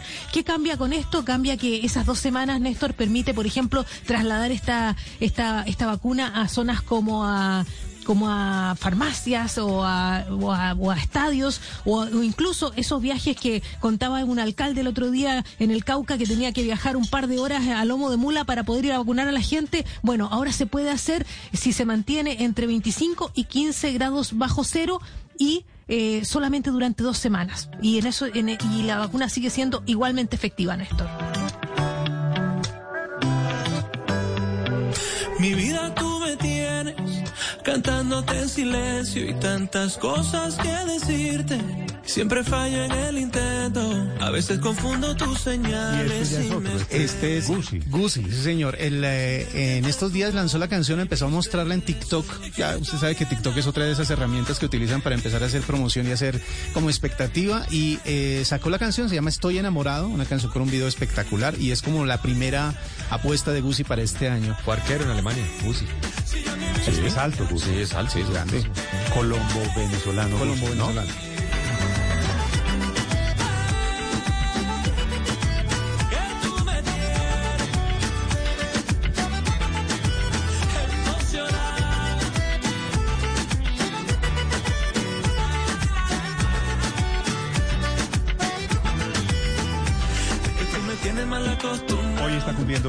69 años el gran Willington Ortiz. Para muchos el mejor de toda la historia en Colombia. Lo que pasa es que no tuvo la vitrina de un mundial.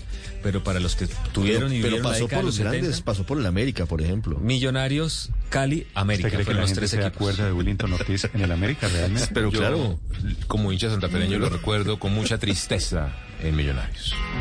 Gran jugador. Tremendo puntero derecho. Esa época era Willington Ortiz. Era Ortiz, Ernesto Díaz y Alejandro Brand. Y Alejandro Brand. ¿Se acuerda de que era la selección Colombia? Alejandro Brand. Bueno, no, pero Juanito Ernesto A, Díaz- Millonarios. No, pero Ernesto era de Santa Fe. en Santa Fe. ¿Esa era la no, selección no, Colombia con camiseta naranja? De Millonario Juanito Moreno, claro, la Uy. Zapote. Pero Uy. fíjese que no ha cambiado mucho, es de Tumaco y muchos de nuestros grandes jugadores de fútbol son Claro, de la La zona. camiseta era de mala Pacífico. suerte. Tengo aquí,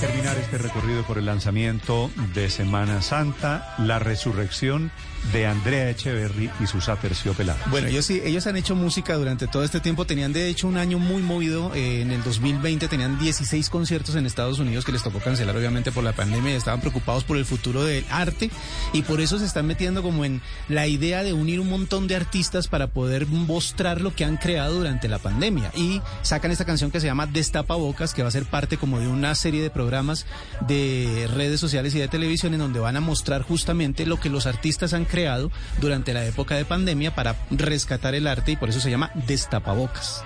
En segundos vienen las noticias. Esta mañana fueron asesinadas mujeres y hombres integrantes de una familia en el estado Apure, en Venezuela.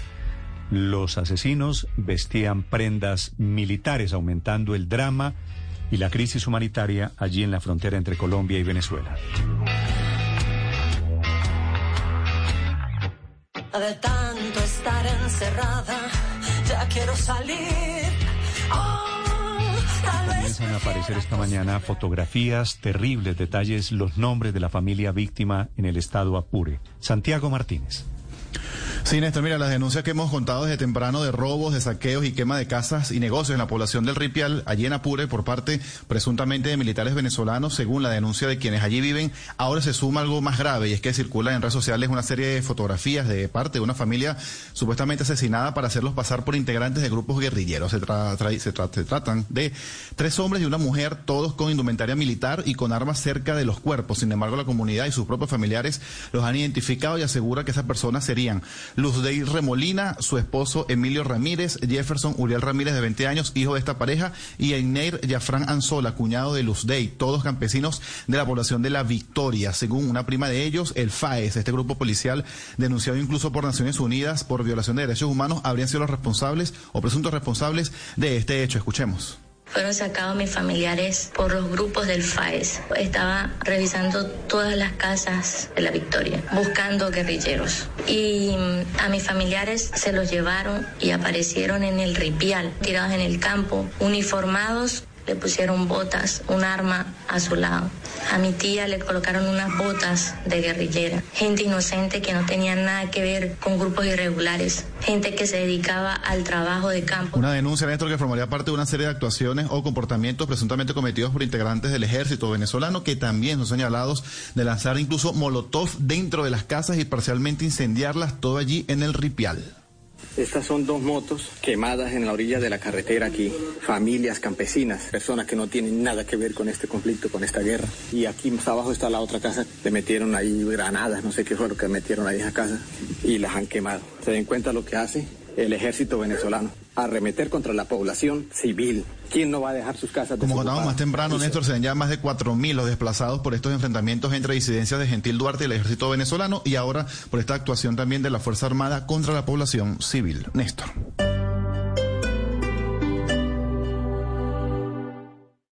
Esta es Blue Radio. Sintonice Blue Radio en 89.9 FM y grábelo desde ya en su memoria y en la memoria de su radio. Blue Radio, la nueva alternativa. En la Conrad sabemos que el mundo ha cambiado. Anticípate. Empieza tu próximo semestre hoy. Paga tu matrícula hasta en 10 cuotas, sin intereses. Recibe además hasta 20% de alivio financiero sobre el valor de tu matrícula. Asiste a cursos de nivelación mientras inicias clases. Hagamos que las cosas pasen. Anticípate. Vigilado mi educación. Seguimos a esta hora en Blue Radio y les cuento que hay gran lanzamiento de Buenavista Living en Veramonte de Constructora Bolívar. Nuevos apartamentos en Colina Campestre de 154 millones de pesos. Agéndate y conoce más en www.buenavistaliving.co o llámanos al 625-8100 opción 2. Si te gustan los centros comerciales, el Centro Comercial Plaza Claro te va a encantar. Disfruta funciones de película en Cinépolis VIP, placeres para todos los días en Carulla Fresh Market y todo lo que un deportista necesita en Decathlon y Star Gym. Ven con tu familia o amigos y descubre lo mejor de tu Go, Miniso, Max Center, Dollar City y muchas tiendas más. Seguro te sorprenderás. Recuerda que en el Centro Comercial Plaza Claro también somos pet friendly. Visítanos en la Avenida 68 con Avenida La Esperanza. El COVID-19 aún no se ha ido, por eso recuerda mantener las medidas de autocuidado. Usa correctamente tapabocas cubriendo siempre nariz y boca. Mantén ventilados los espacios. Lávate frecuentemente las manos y evita reuniones. Vacúnate cuando sea tu turno. Con estas acciones todos saldremos adelante y nos volveremos a encontrar. Bogotá se cuida. Secretaría Distrital de Salud, Alcaldía Mayor de Bogotá. Freidora, licuadora, guaflera, ollas y mucho más. Tu cocina merece estrenarlo todo. Por eso hasta el 26 de marzo en la Feria Carulla disfruta hasta de un 50% de descuento en pequeños electrodomésticos comprando por carulla.com o en tu app Carulla. Quedan pocos días. No te la pierdas. Este 26 de marzo de 2021 puedes todo, porque si vienes a los puntos de venta claro de 8 a.m. a 8 p.m., compras tu smartphone y tecnología hasta con el 62% de descuento. Oferta válida para el 26 de marzo. El horario de las tiendas puede variar según las ciudades y restricciones locales determinadas por las autoridades. Aplican términos y condiciones en claro.com.co. La misma pasión, la alegría y la emoción. Se juega en los estadios, se vive en Blue.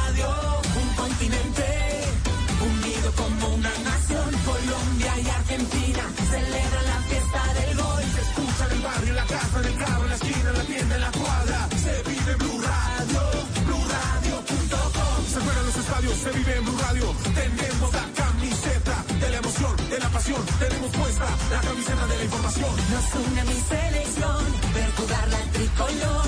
Arriba las manos, porque el fútbol ya arrancó. Ya llegó.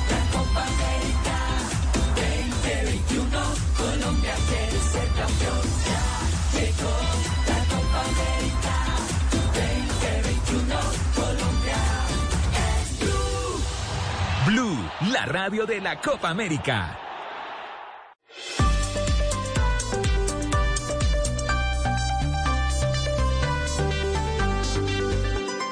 Estás escuchando Blue Radio y bluradio.com. La tarea para hoy, viernes, comienzo de la Semana Santa, Padre Linero.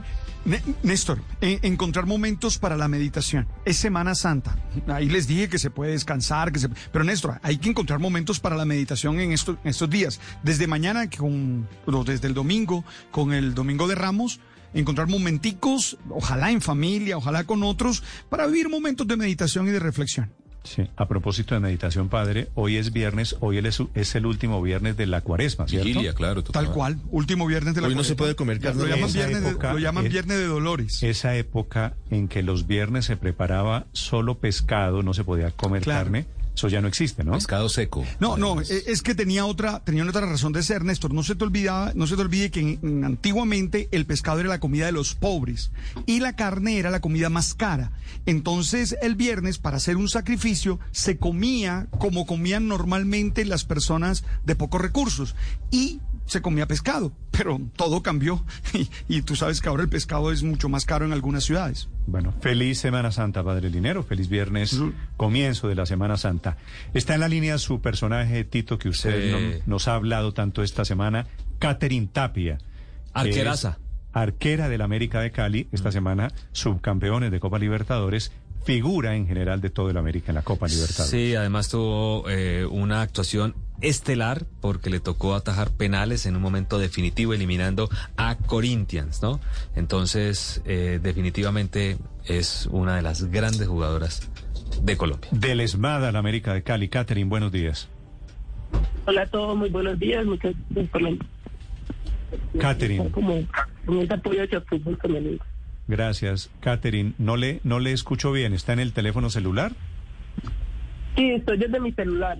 ¿Me Ahí está escuchas mejor. mejor? Ahí está mejor. intentemos, intentemos ahí. ¿Cómo, cómo está Catherine después de el, el título? Bueno, si hay títulos subcampeones de la Copa Libertadores, ¿cómo está la lluvia de ofertas para jugar en otros equipos? Bueno, sí, han llegado muchas ofertas, eh, pero mi deseo es, es volver eh, a- al torneo con América de Cali. Tenemos esa revancha pendiente y tenemos que levantar eh, ese trofeo, Dios mediante este año. Ojalá. Catherine, ¿usted fue integrante de la policía del ESMAD hasta cuándo? Eh, hace 2019 solicité el retiro. Duré cinco años en la institución. ¿Y por qué se metió, por qué el ESMAD en la policía?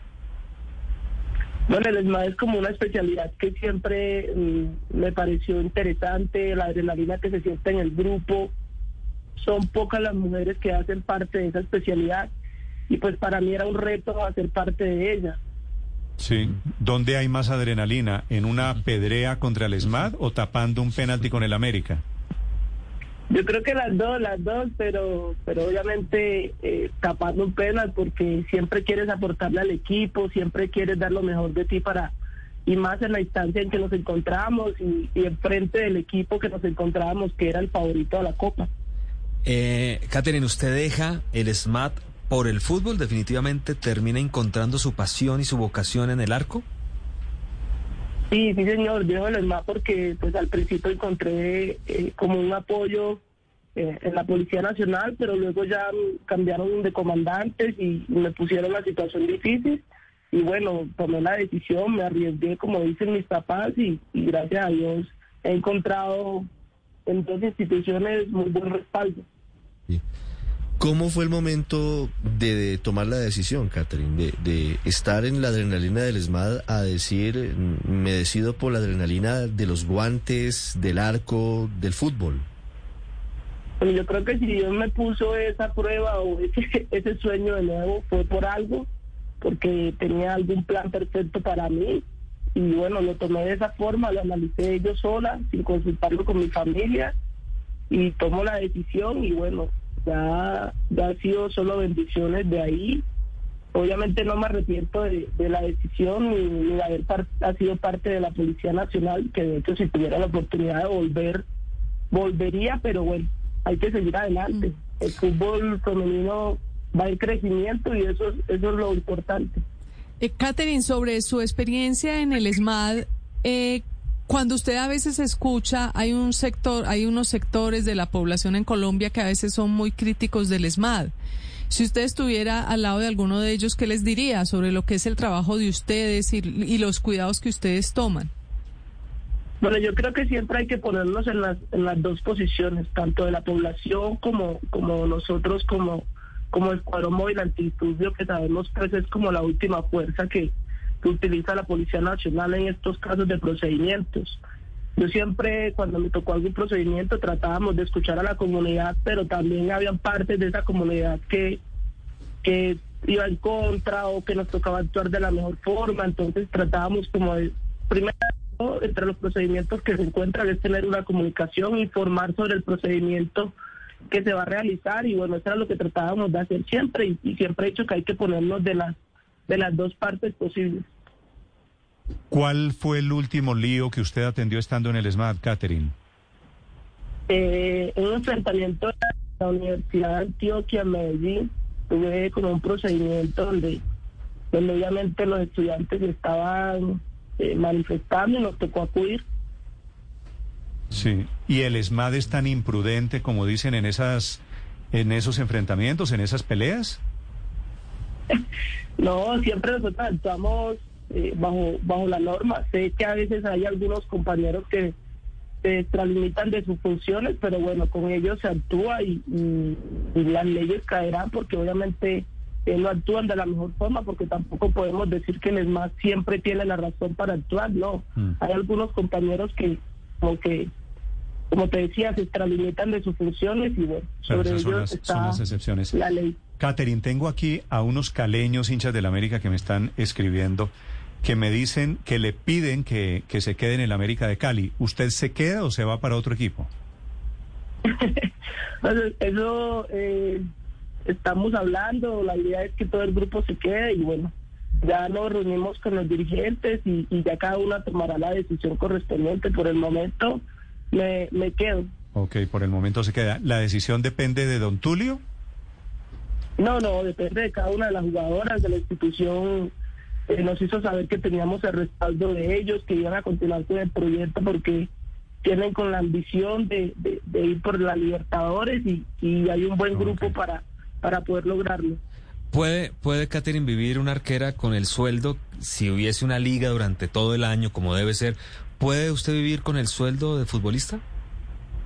Sí, señor, eso es lo que estamos proyectando. Por eso nosotros las deportistas siempre buscamos esa lucha de que nuestra liga sea más estable porque eh, esto se llama, esto es una profesión y por ende eh, podemos buscar los recursos para poder sostenernos y vivir de ella, para poder llamarnos futbolistas profesionales, porque una liga de dos meses, como yo lo hice saber una vez en Twitter, eh, ¿qué vale tener una liga de tres meses y el resto de los nueve meses de qué vamos a vivir las futbolistas? Si se supone que es nuestra profesión.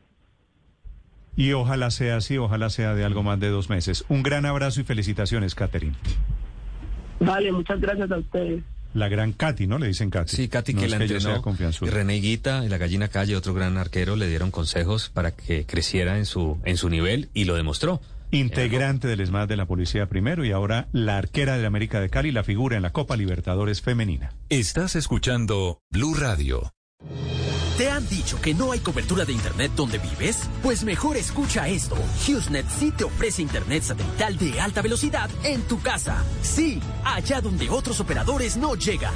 No esperes más y compra tu plan hoy y recibe el primer mes gratis más instalación estándar gratis. Llama al numeral 206 o visita internetsatelital.com para más información. Porque donde veas el cielo, puedes tener Internet satelital con HughesNet. Condiciones y restricciones en internetsatelital.com. A esta hora, Interrapidísimo entrega lo mejor de ti. En Blue Radio son las 10-12 en Mañanas Blue. Nos sentimos orgullosos de seguir entregando lo mejor de Colombia, su progreso. Viajamos por Colombia,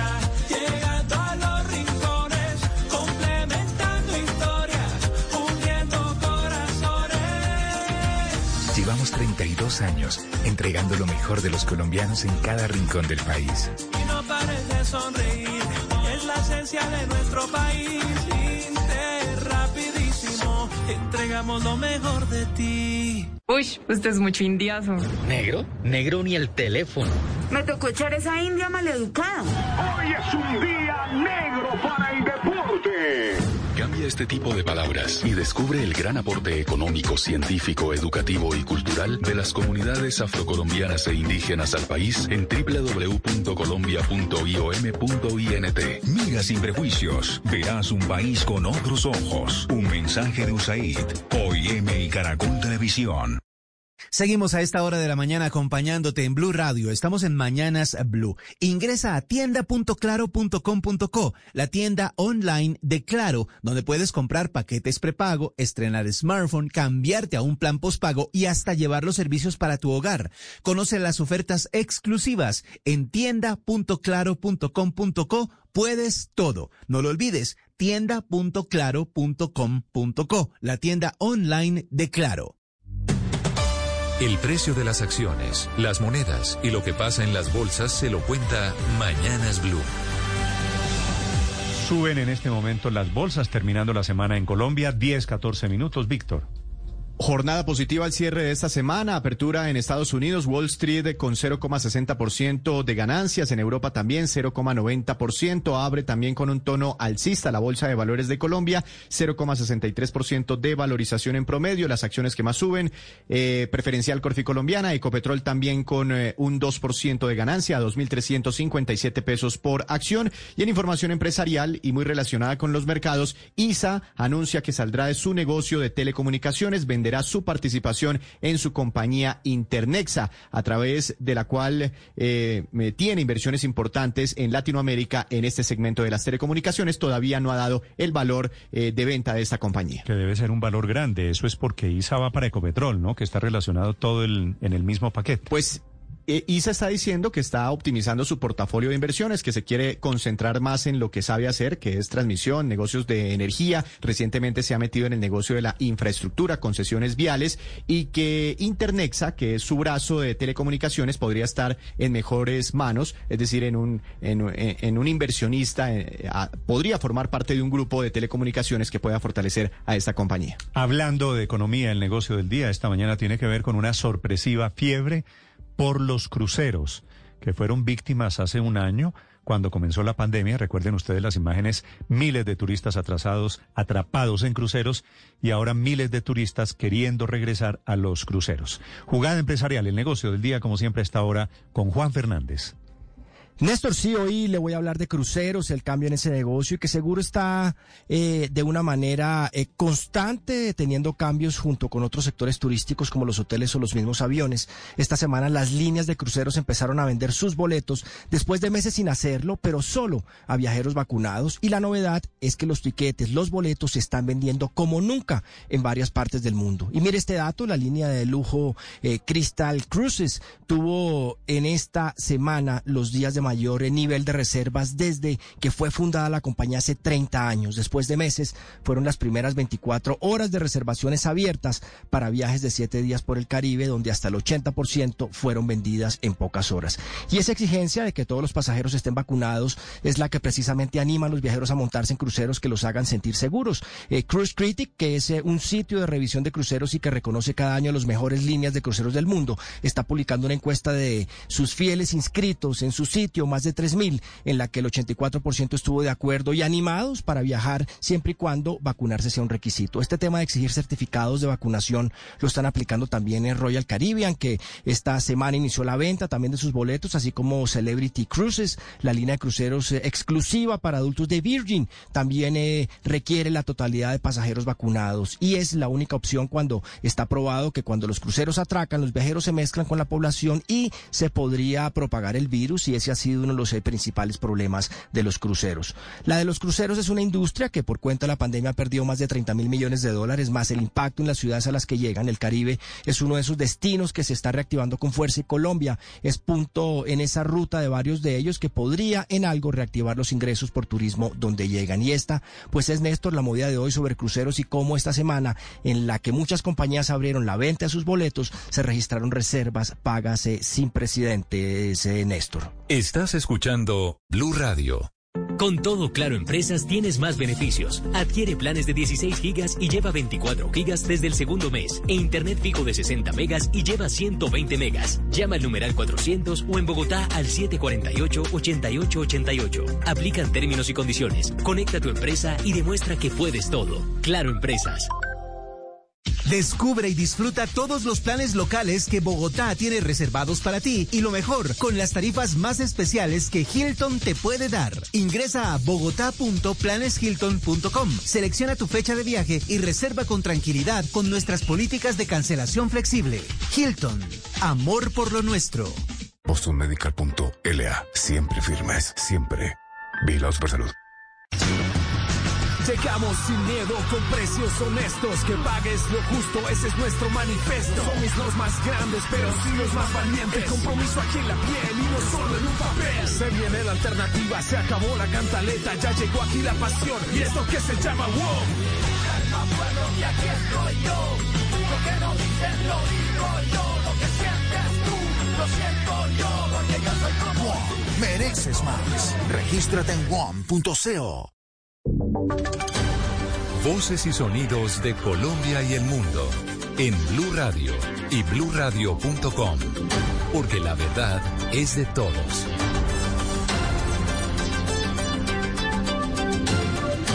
Aquí está la actualización de las noticias para este día, viernes 10 de la mañana, 19 minutos. Atención, una niña de 10 años que estuvo secuestrada cuatro años por su padrastro, hoy ella tiene 14 años, fue rescatada por el Gaula.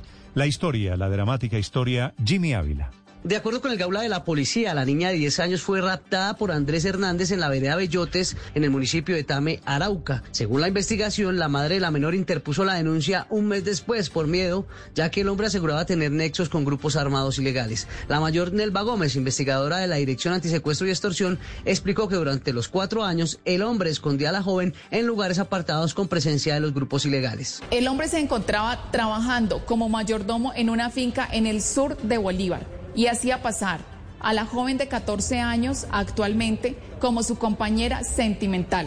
La joven fue puesta en custodia de la Defensoría de Familia del municipio de San Pablo Bolívar, mientras que el capturado fue dejado a disposición de la Fiscalía por los delitos de secuestro simple y acceso canal violento con menor de 14 años. Y atención porque a propósito de niños hay una tragedia en Cali. Una mujer murió en un intento por evitar que un muro de su casa le cayera encima a, una ni- a su nieta de 7 años después de que esa estructura colapsara por las lluvias. La historia, Hugo Mario. Eduardo, las lluvias que han caído en Cali en los últimos días debilitaron la estructura de la vieja casa ubicada en el barrio Sucre, en el centro de Cali.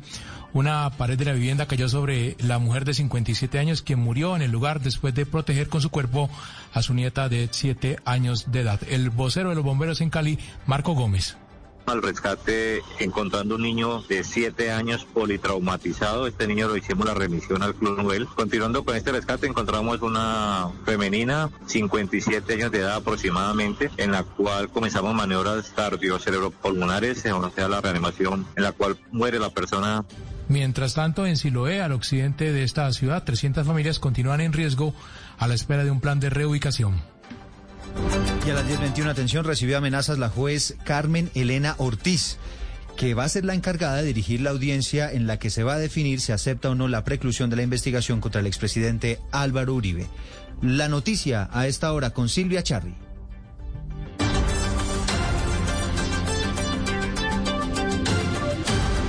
Regresamos con esa noticia en instantes. Atención, hay una emergencia a esta hora en el municipio de Ponedera, en el Atlántico, por el estallido de una pimpina de gas.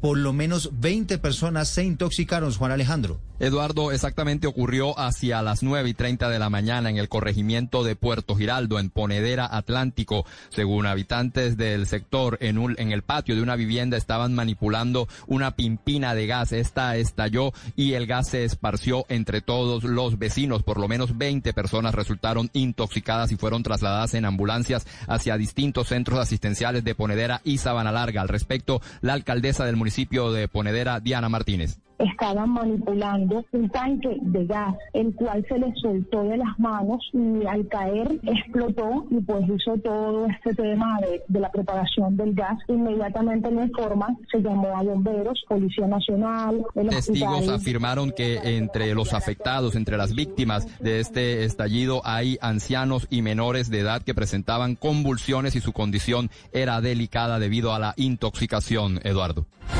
Las asociaciones médicas en Antioquia están pidiendo que se aplace el clásico entre Nacional y Medellín, que va a ser mañana en el Atanasio Girardot. Las razones, Héctor David.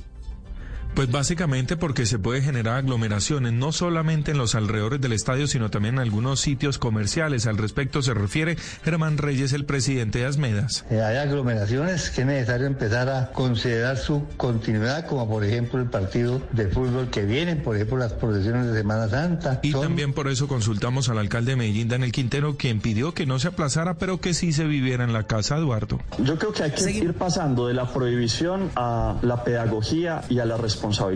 Si Por usted eso también se espera buen comportamiento de los hinchas, Eduardo. Seguimos a esta hora de la mañana acompañándote en Blue Radio. Estamos en Mañanas Blue. Ingresa a tienda.claro.com.co, la tienda online de Claro, donde puedes comprar paquetes prepago, estrenar smartphone, cambiarte a un plan postpago y hasta llevar los servicios para tu hogar. Conoce las ofertas exclusivas en tienda.claro.com.co. Puedes todo. No lo olvides, tienda.claro.com.co, la tienda online de Claro. Estás escuchando Blue Radio. Es hora de una pausa activa. Levántate de tu silla y estírate. Es tiempo de cuidarnos y querernos. Banco Popular. Hoy se puede, siempre se puede. Con menos intereses, tu dinero rinde más. Aprovecha la compra de cartera con las tarjetas de crédito del Banco Popular. Tenemos para ti tasas de interés de 0,79% o 0,84% mes vencido. Solicítala en nuestras oficinas o llama a nuestra línea verde. Hoy se puede, siempre se puede. Del 1 de febrero al 31 de marzo. Consulta condiciones en bancopopular.com.co. Somos Grupo Aval, vigilado Superintendencia Financiera de Colombia. Estás escuchando Blue Radio. Conectamos nuevamente con Silvia Charri. Las amenazas a esta juez Silvia que va a dirigir esa audiencia tan importante donde se va a definir si es precluido o no el caso del expresidente Álvaro Uribe. Sí, señor. Eh, lo más importante para entender en este momento, Eduardo, es que la juez 28 de conocimiento de Bogotá, Carmen Elena Ortiz, digamos que su nombre se conoció públicamente a raíz de que va a ser, como usted bien lo dice, quien presida la audiencia en la que so- solicitará la preclusión del proceso en contra del expresidente Álvaro Uribe Vélez. Pues lo que está denunciando a esta hora su abogado John Jairo Castro es que a partir de que su nombre se hizo público, se conoció un video a través de YouTube en donde se está amenazando a la funcionaria judicial. Escuchemos.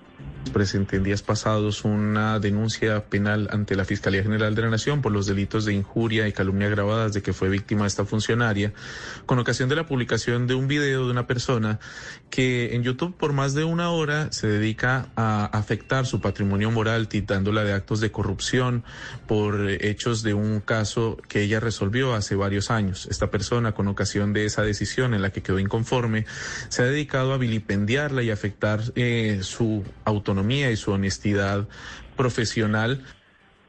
Ya interpuso entonces una denuncia por las amenazas a la juez y en los próximos días se conocerá entonces si la Fiscalía abre o no una noticia criminal, una investigación formal por los hechos.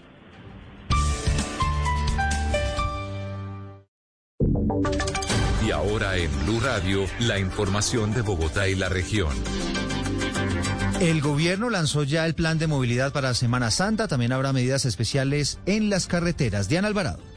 Se estima que más de 9 millones de vehículos transiten por las carreteras nacionales, las cuales estarán custodiadas por 6.800 uniformados de la Policía Nacional. Escuchamos a la ministra de Transporte, Ángela María Orozco. Cumplan con las normas de tránsito, no excedan los límites de velocidad, no conduzcan embriagados, revisen su vehículo siempre antes de salir. Especialmente les recomendamos comprar los tiquetes de transporte público en las terminales. También habrá un operativo especial en las 49 terminales terrestres, en las que se espera la movilización de cerca de 2.330.000 pasajeros. Y a las 10.26 hay varias noticias relacionadas con la seguridad en Bogotá. Fue asaltada la sede del movimiento Maíz en Bogotá. Se robaron unos computadores. La denuncia la están haciendo los propios militantes del partido. Y también en la Plaza España, en el centro de Bogotá, donde los vecinos están aterrados por el nivel de anarquía y delincuencia que hubo en las últimas horas en esa zona de la ciudad. José David Rodríguez. Tras los lamentables hechos que ocurrieron en el centro de Bogotá en medio de un operativo de la alcaldía local de Mártires que terminó en actos vandálicos y hurtos contra algunas personas que estaban en la zona, las víctimas piden al distrito que alguien les responda por los daños ocasionados. De hecho, hablamos con Felipe, uno de los afectados. Yo me encontraba haciendo una diligencia aquí a dos cuadras. Cuando eh, quedé metido aquí en el trancón, eh, lo que hicieron fue, o sea, bajé una cuadra y veía a la gente corriendo, más o menos unas 40, 50 personas atracando a todo transeúnte que iba pasando. Como quedamos metidos varios vehículos en el trancón, eh, hubo un señor que empezó a dar vía para que no nos rompieran los carros. Ellos se dieron cuenta que los carros estaban subiendo y lo que hicieron fue devolverse y empezar a atracar todo vehículo que iba pasando.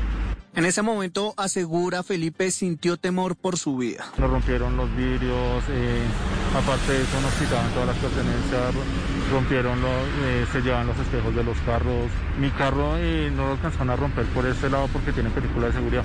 Me robaron el celular y, o sea, no había presencia de policía, no había presencia de fuerza disponible, no había presencia de nada. Los costos por estos hechos, dice Felipe, pueden ascender a más de un millón de pesos.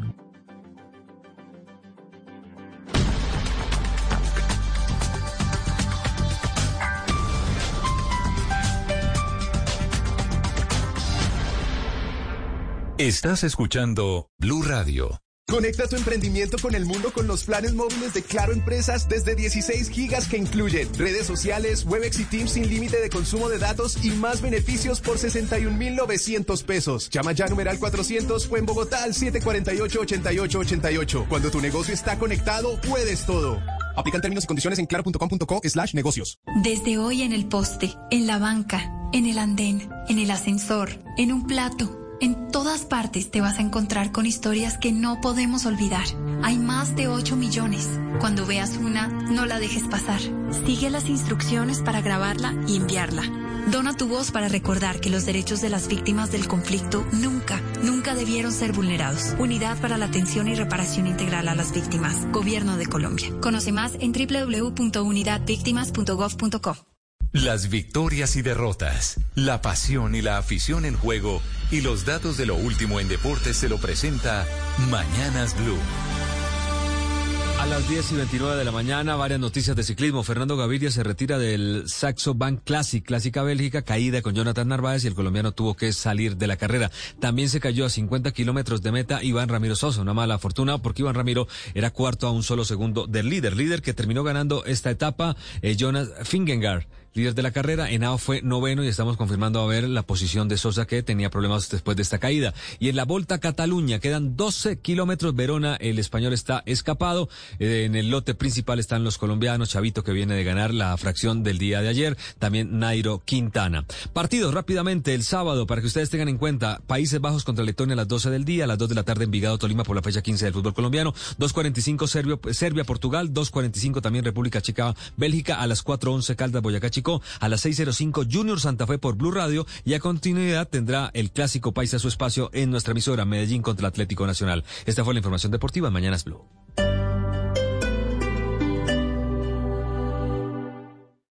Esta es Blue Radio. Sintonice Blue Radio en 89.9 FM y grábelo desde ya en su memoria y en la memoria de su radio.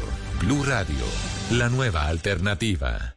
Porque mereces disfrutar de la mejor calidad. En la Feria Carulla encuentra tus cortes de carne favoritos hasta con un 20% de descuento. Antójate de todas las ofertas en carulla.com, en tu app Carulla, Rappi o en tu almacén favorito. Feria Carulla, te la mereces.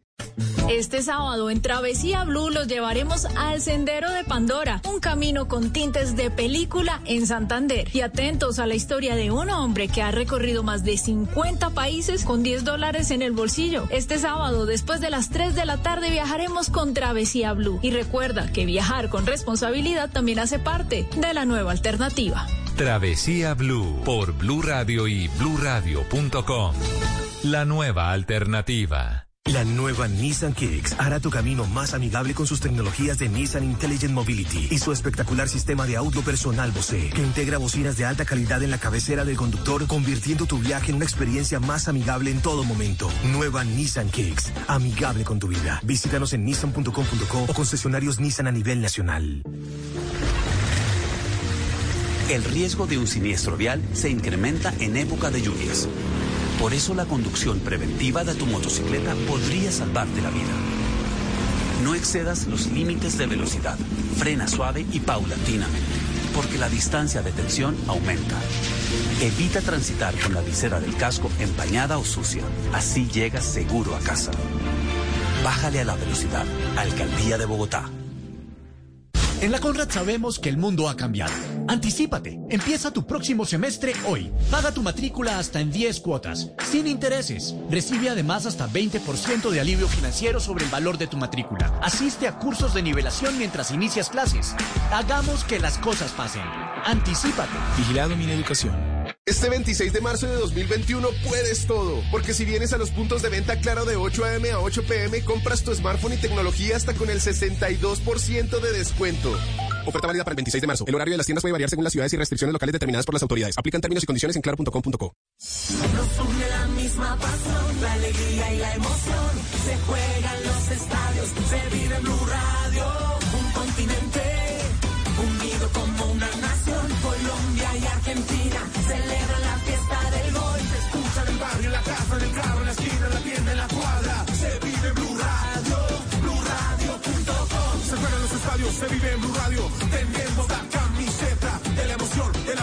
Tenemos puesta la camiseta de la información. Nos une mi selección, ver jugar la tricolor.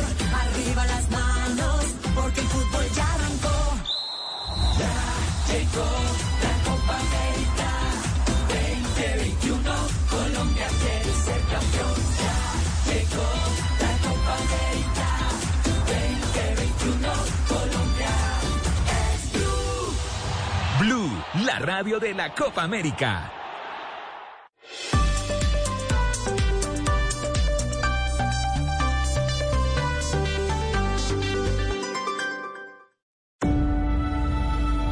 Conectando al mundo y a todo un país. Oscar Montes, Ana Cristina Restrepo, Hugo Mario Palomar, Diana Mejía, Gonzalo Lázari, Valeria Santos y Camila Zuluaga lo acompañan desde este momento en Mañanas Blue. Cuando Colombia está al aire. Son las 10 y 34 minutos de la mañana. Es viernes, estamos a puertas de la Semana Santa. Y como es viernes, yo le pasé la antorcha.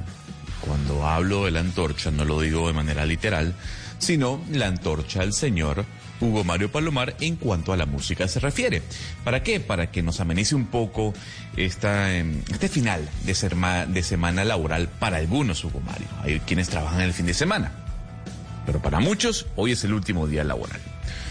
Yo quiero que usted nos sorprenda a la mesa, sorprenda a los oyentes, con algunas canciones mm, ligadas a la salsa, ligadas a la rumba, eh, y que nos adentre y nos dé la bienvenida al fin de semana. ¿Con qué va a arrancar el día de hoy, señor Hugo Mario Palomar? Repito, que hoy usted se encarga de la música de este programa o de musicalizarlo. Bueno, Gonzalo, gracias. Le recibo la antorcha y le presento a los oyentes una canción de 1993. Obviamente es un tema de salsa en la voz de Willy Colón y de Cuco Peña. Se llama Idilio.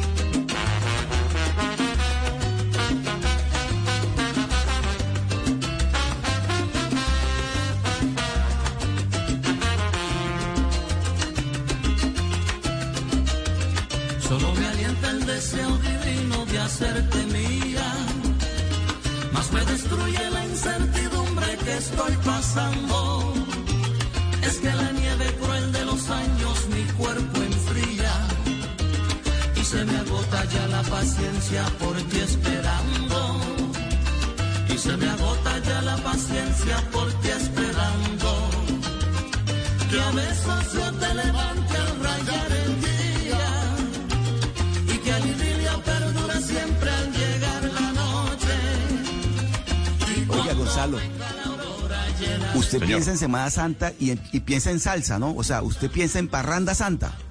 O sea, usted la, la- la cuestión espiritual, el retiro, la reflexión, el periodo para que uno se encuentre con uno mismo, para que se encuentre con la No, es que lo familia. uno no quita lo usted, otro. usted dice salsa, enseguida parranda santa, Semana Santa.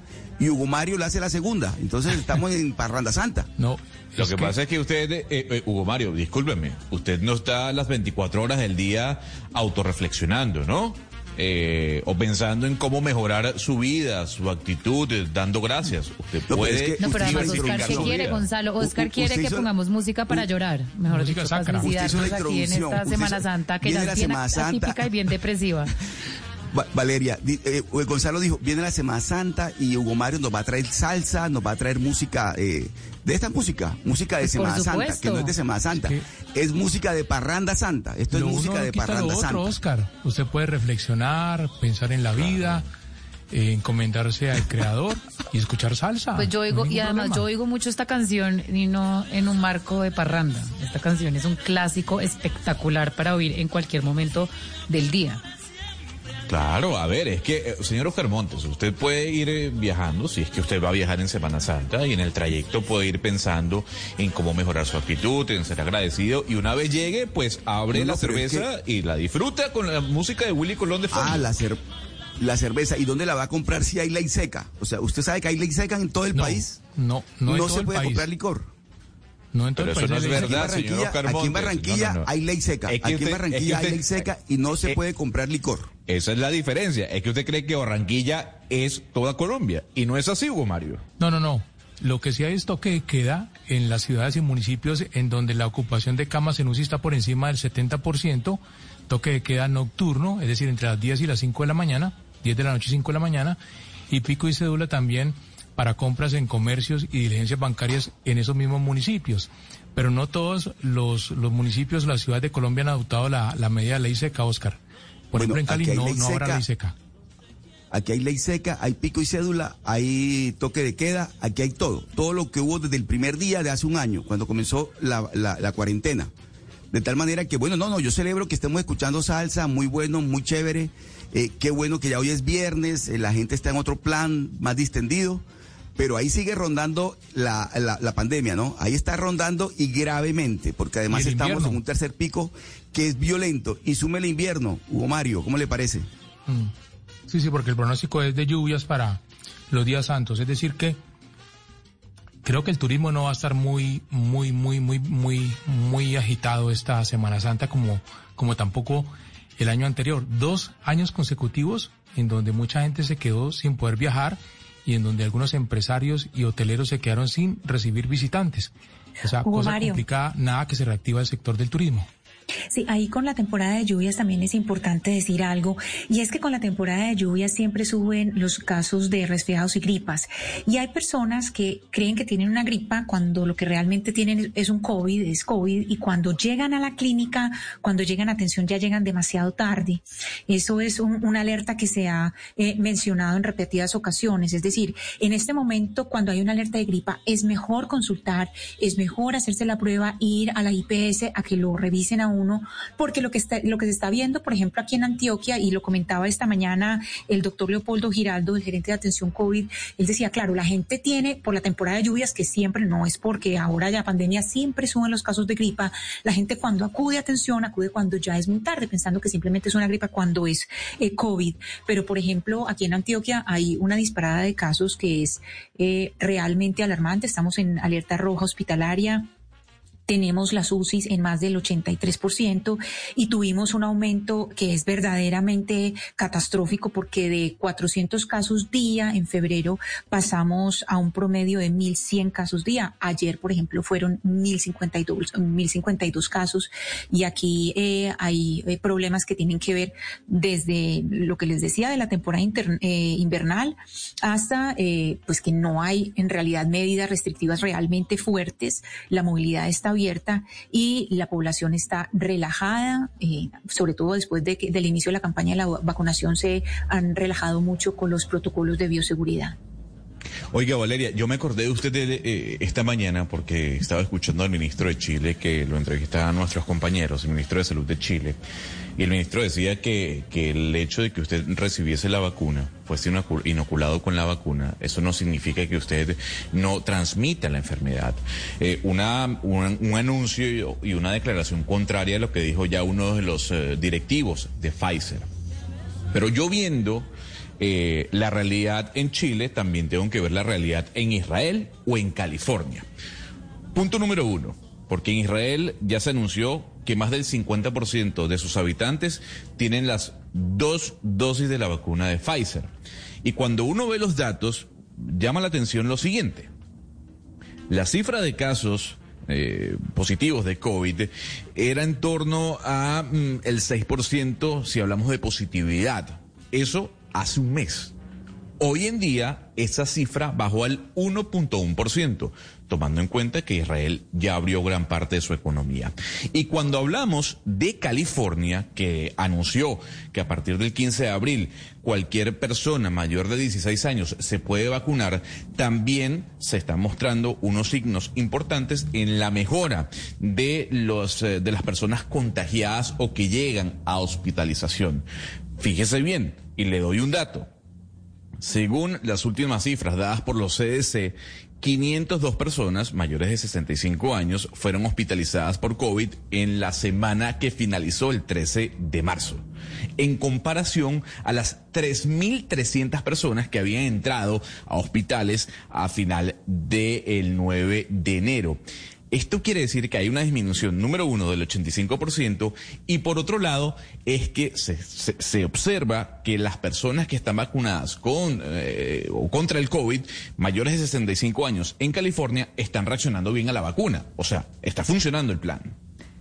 Yo creo que lo que pasó en Chile Gonzalo, más allá de decir que es que las vacunas eh, no previenen el contagio, porque creo que tampoco se puede decir 100% que es así, pero todo indica y toda la evidencia indica en que sí frenan contagio. Lo que debió pasar en Chile es que hubo una pues un exceso de triunfalismo en el momento en que vieron que ellos lideraban, digamos, el plan de vacunación. Lo que pasó en Israel, básicamente, es que Israel mantuvo las medidas de confinamiento al mismo tiempo que su exitoso plan de vacunación. Hasta ahora es que ellos ya relajaron las medidas de, confinamiento. Chile hizo todo lo contrario. Chile empezó eh, la vacunación con unos niveles altísimos de contagio y digamos que soltó las medidas de confinamiento al tiempo. Entonces es como si usted tiene un plan de vacunación haciendo eh, carrera con unos contagios que van muy rápido. Es lo que está pasando en este momento en Chile. Estamos viendo cómo esos, ese contagio está superando el plan de vacunación que es muy bueno, pero está superándolo. Entonces, por ejemplo, Ana Cristina que estaba en, en Inglaterra, en el Reino Unido, perdón, pues eh, allá tienen una, un plan de vacunación muy bueno, pero las medidas son excesivamente restrictivas. Por eso también están viendo una disminución de casos. Pero si usted suelta usted igual va a tener que va, y va a ver que el ritmo de vacunación es mucho más, el ritmo de contagio es mucho más rápido que el ritmo de vacunación. Entonces, eh, Chile se equivocó en confiarse demasiado y eso no nos puede pasar a nosotros en Colombia.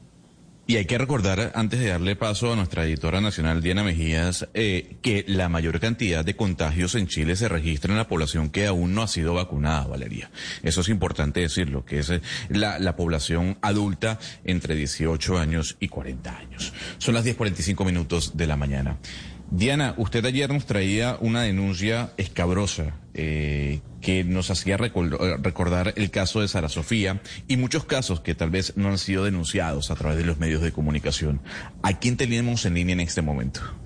Gonzalo, ayer hablábamos precisamente de la desaparición de Jonier Alexis Espejo Rubio, un niño de tan solo cinco años de edad que lleva ocho meses desaparecido, eh, desapareció en Caquetá y precisamente ayer queríamos hablar con el papá de Jonier, pero la comunicación estaba algo difícil y hoy esperamos poder saludarlo a esta hora. Señor Lucas Espejo, buen día. Gracias por estar en Blue Radio. ¿Me escucha?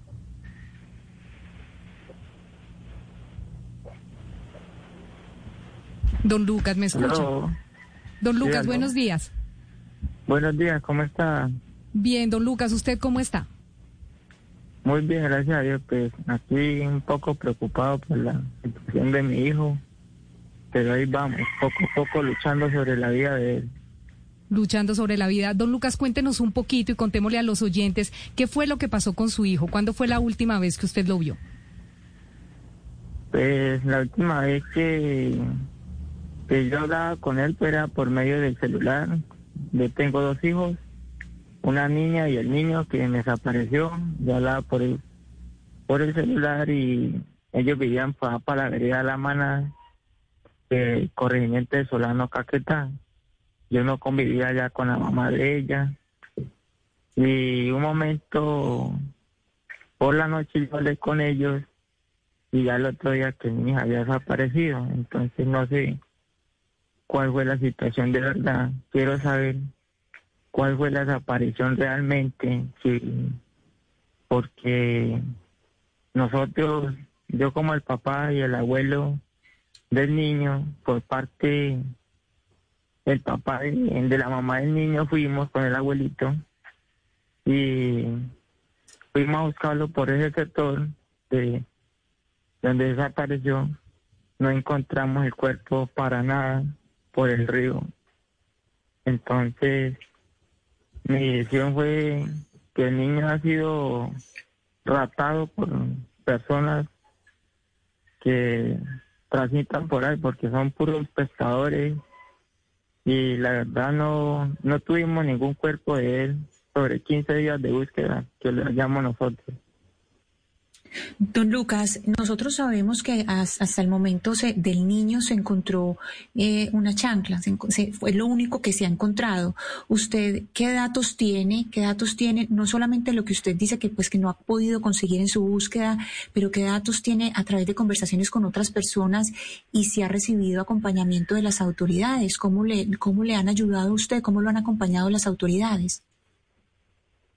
Anita, pero la verdad, eso, pues cuando nosotros llegamos allá en ese momento a la búsqueda con el abuelo del niño, pues antes lo estaban buscando la mamá y, y entre paréntesis el padrastro y por ahí la, la comunidad.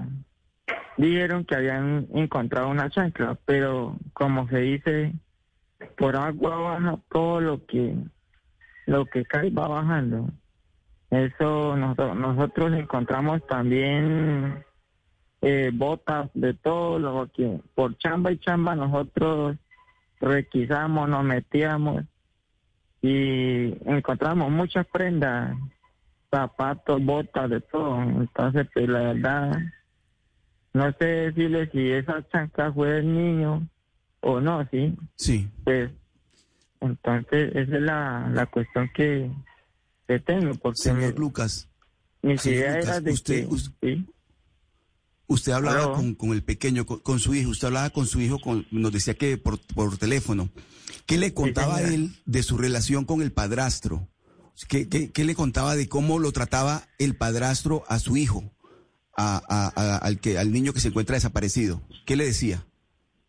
Pues prácticamente ellos casi no me contaban todo, ¿sí? ellos como que me, o sea, guardaban como ese miedo de pronto que la mamá les pegara o, o el padrastro, porque yo les preguntaba, hijos, ¿ustedes están bien? ¿Cómo están ustedes?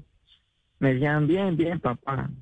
Y ya, todo lo que, ya gracias a Dios, en este momento tengo la hija, mi hija en poder, la tengo yo en mis manos ahorita y la niña me está contando prácticamente todo, que ella ha sido muy maltratada por allá, el mal les pegaba, entonces estas son las situaciones que, que no pensé que todo iba a ocurrir sobre este, por este Sí. punto. Lucas, pero, pero usted siempre ha sospechado del padrastro, de, de, del menor. ¿Usted cree que está comprometido? ¿Usted ha tenido la oportunidad de hablar con él? Pues yo la verdad, cuando fui por allá, por ese lado, yo le, hablaba así, pero muy poco lo que él me hablaba, no, no me decía mucho. Intentaba de hablarle, hablarle, pues él como que no. Entonces, pues mi idea así, pues él como que había tenido inconvenientes con, con la hermana de él. Entonces, pues no sé entre los dos qué, qué ha pasado.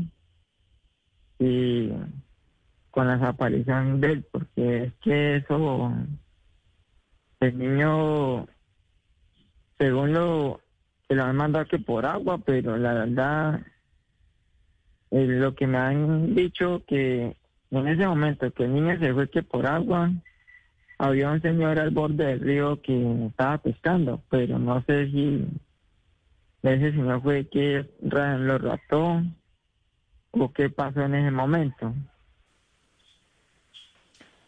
Pero, señor, señor Espejo, yo quiero preguntarle qué le dice su hija, porque su hija, digamos que vivió con su hermano y con su mamá y con su padrastro un tiempo. Su hija le dice que, pues aparte que fue víctima de maltrato, que qué le pasó al niño, que ella vio que el niño salió, que no salió. ¿Ella qué le dice sobre el niño? Ella me ha contado que, que por parte de, de- del padrastro él les pegaba, que con lo que encontrara, con un palo, que nosotros decimos por acá, un perrero de espantar el ganado, y les pegaba en la mano, en la cabeza, y, entonces que él mantenía como aburrido, me, me dice mi hija, mi hija tiene nueve añitos en este momento, entonces pues eso la toda la situación es lógica porque yo los llamaba a ellos y ellos me decían no papá estoy bien nosotros estamos bien pero no me querían decir la realidad como era. Ya en el momento que ya se siente como un poco más protegida porque en este momento le estoy dando las cosas poco a poco ella como que me está dando ese como el, el respaldo yo a ella ya me está contando poco a poco las cosas como se están estaban estableciendo por ese lado Don Lucas, eh, ya que se hizo público este caso y ya que todo el mundo está eh, al pendiente de la búsqueda de Jonier, ¿quién se ha comunicado con usted? De pronto la policía, a nosotros ayer, cuando hablábamos con la policía en la tarde con el equipo de producción, nos decía la Policía Nacional que este caso estaba en manos del Gaula Militar. ¿Con usted se han comunicado? ¿A usted le ha dicho algo alguna autoridad sobre la búsqueda? ¿El Instituto de Bienestar Familiar, la policía, la fiscalía? ¿Alguien le ha dicho algo sobre los avances de la búsqueda? Pues la realidad, verdad, pues muchos me han llamado, sí, pero en el momento no se ha dado ningún avance, solamente me llaman, hola Lucas, ¿cómo está? Ya he escuchado sobre la situación del niño, entonces lo que yo le digo es que yo lo que quiero es saber que ustedes como periodismo, eh, medios de investigaciones más, deben como sacar un avance más de qué es lo que está pasando, porque a mí muy poco lo que hablo con la gente no no me sale no está muy bien la la ya me, me tratan como de investigarme prácticamente. Que yo les dé todas las orientaciones cómo pasó cómo fue la situación. Que ya todo está escrito eh, por medio publicado. Y siguen otra vez como que les diga la, cómo fue la, la desaparición del niño.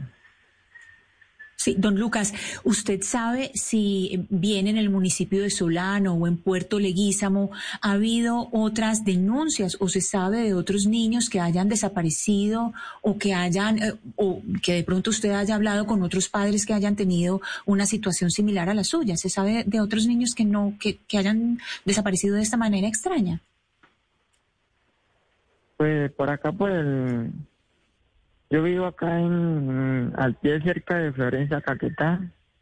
Eh, la mamá del niño vive para el lado de Solano, para abajo, en la área de la maná. Y la realidad, pues, siempre está muy lejos la distancia. Es muy poco la, las comunicaciones que se miran así de, de lo que pasó con mi hijo. Y pues no, no, o sea, no he escuchado así más cosas de que haya pasado sobre niños pequeños también como él. Ayer, eh, señor Espejo, eh, nos contaron que pues a la niña le hicieron un examen y que ella había sido abusada sexualmente. ¿Usted qué sabe de esto y qué ha adelantado la Fiscalía de las autoridades alrededor del posible abuso de la niña?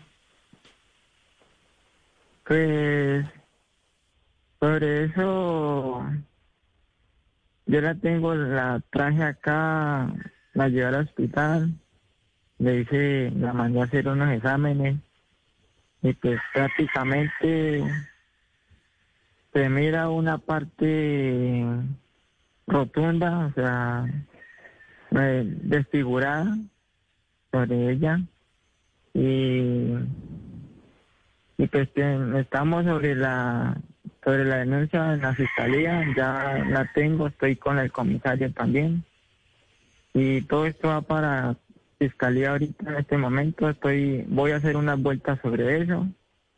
Sino que pues estuve en el, el momento de hablar con ustedes y no me he ido en este momento por, por atenderlos Don Lucas, ¿usted qué espera eh, en el corto plazo de las autoridades? Usted dice que ha tenido ya ese acompañamiento de las autoridades regionales. ¿Usted cree que es eh, el momento de que esta alerta llegue también a, la autoridad central? ¿Usted qué espera? Sí, claro, yo espero que todas las autoridades me colaboren con la búsqueda de mi hijo. Él es un ser humano que apenas está aprendiendo a vivir, tiene cinco añitos y le pido de todo corazón, yo soy una persona humilde, pobre, pero sigo adelante con la búsqueda de él. Y estoy dispuesto para lo, para escucharlo, todo lo que me digan. Y seguiré esperándolo en casa. Pues el país entero lo está esperando, eh, don Lucas. Esperamos de verdad eh, tener alguna noticia lo antes posible por parte de las autoridades, por parte de la Fiscalía General. ¿Qué va a hacer eh, con el señor Nelson Arango después de estas denuncias de abuso sexual contra su hija, después del maltrato contra su hijo? ¿Qué va a hacer bienestar familiar con el señor Nelson Arango y con la señora María Isabel Rubio, que finalmente, aunque es la mamá de los menores, convivió con todo este drama durante mucho tiempo? Señor Espejo, vamos a estar muy pendientes de lo que pase alrededor de la búsqueda de su hijo. Vamos a estar muy pendientes aquí en los micrófonos de Blue. Mil gracias de verdad por atendernos hoy. Eh, en este momento, pues, quiero como que investiguen a, las dos personas que con las que convivían mis hijos para que sean investigados para saber cuál fue la desaparición de mi hijo realmente. Eh, porque no quiero dejar las cosas así como sin nada, porque mi hijo para mí vale mucho prácticamente. Un vacío, pero seguiré adelante por él. Así es, señor Espejo. Estamos con usted, lo acompañamos y esperamos de verdad que eh, sea el Gaula Militar o sea la Policía Nacional o sea la Fiscalía, eh, algo nos digan acerca de la búsqueda de Johnny. Mil gracias por estar en Blue.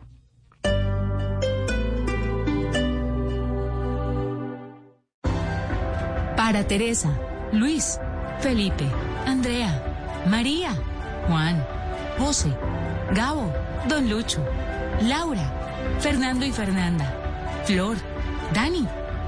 Para que todos reactivemos la vida, el país nos necesita unidos en una sola voz de aliento.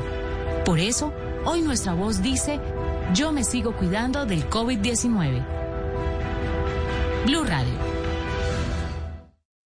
Este sábado en Travesía Blue los llevaremos al Sendero de Pandora, un camino con tintes de película en Santander. Y atentos a la historia de un hombre que ha recorrido más de 50 países con 10 dólares en el bolsillo. Este sábado, después de las 3 de la tarde, viajaremos con Travesía Blue. Y recuerda que viajar con responsabilidad también hace parte de la nueva alternativa. Travesía Blue por Blue Radio y bluradio.com. La nueva alternativa. Aunque las cifras de contagios y muertes en esta pandemia siguen creciendo, llegó Semana Santa y con ella el turismo se dispara. Hoy, a las 12 y 15, luego de las noticias del mediodía, les contaremos cómo se preparan los principales destinos turísticos para evitar un tercer pico de contagio.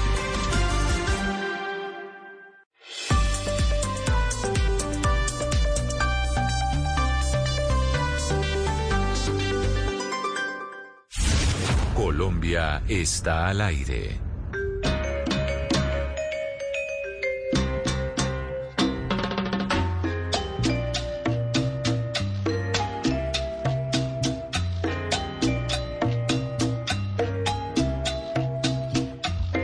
Bueno, con la venia de don Oscar Montes, que está muy reflexivo, muy reflexivo al inicio de esta Semana Santa, quiero eh, presentar y dedicar esta canción a las damas de esta mesa de trabajo.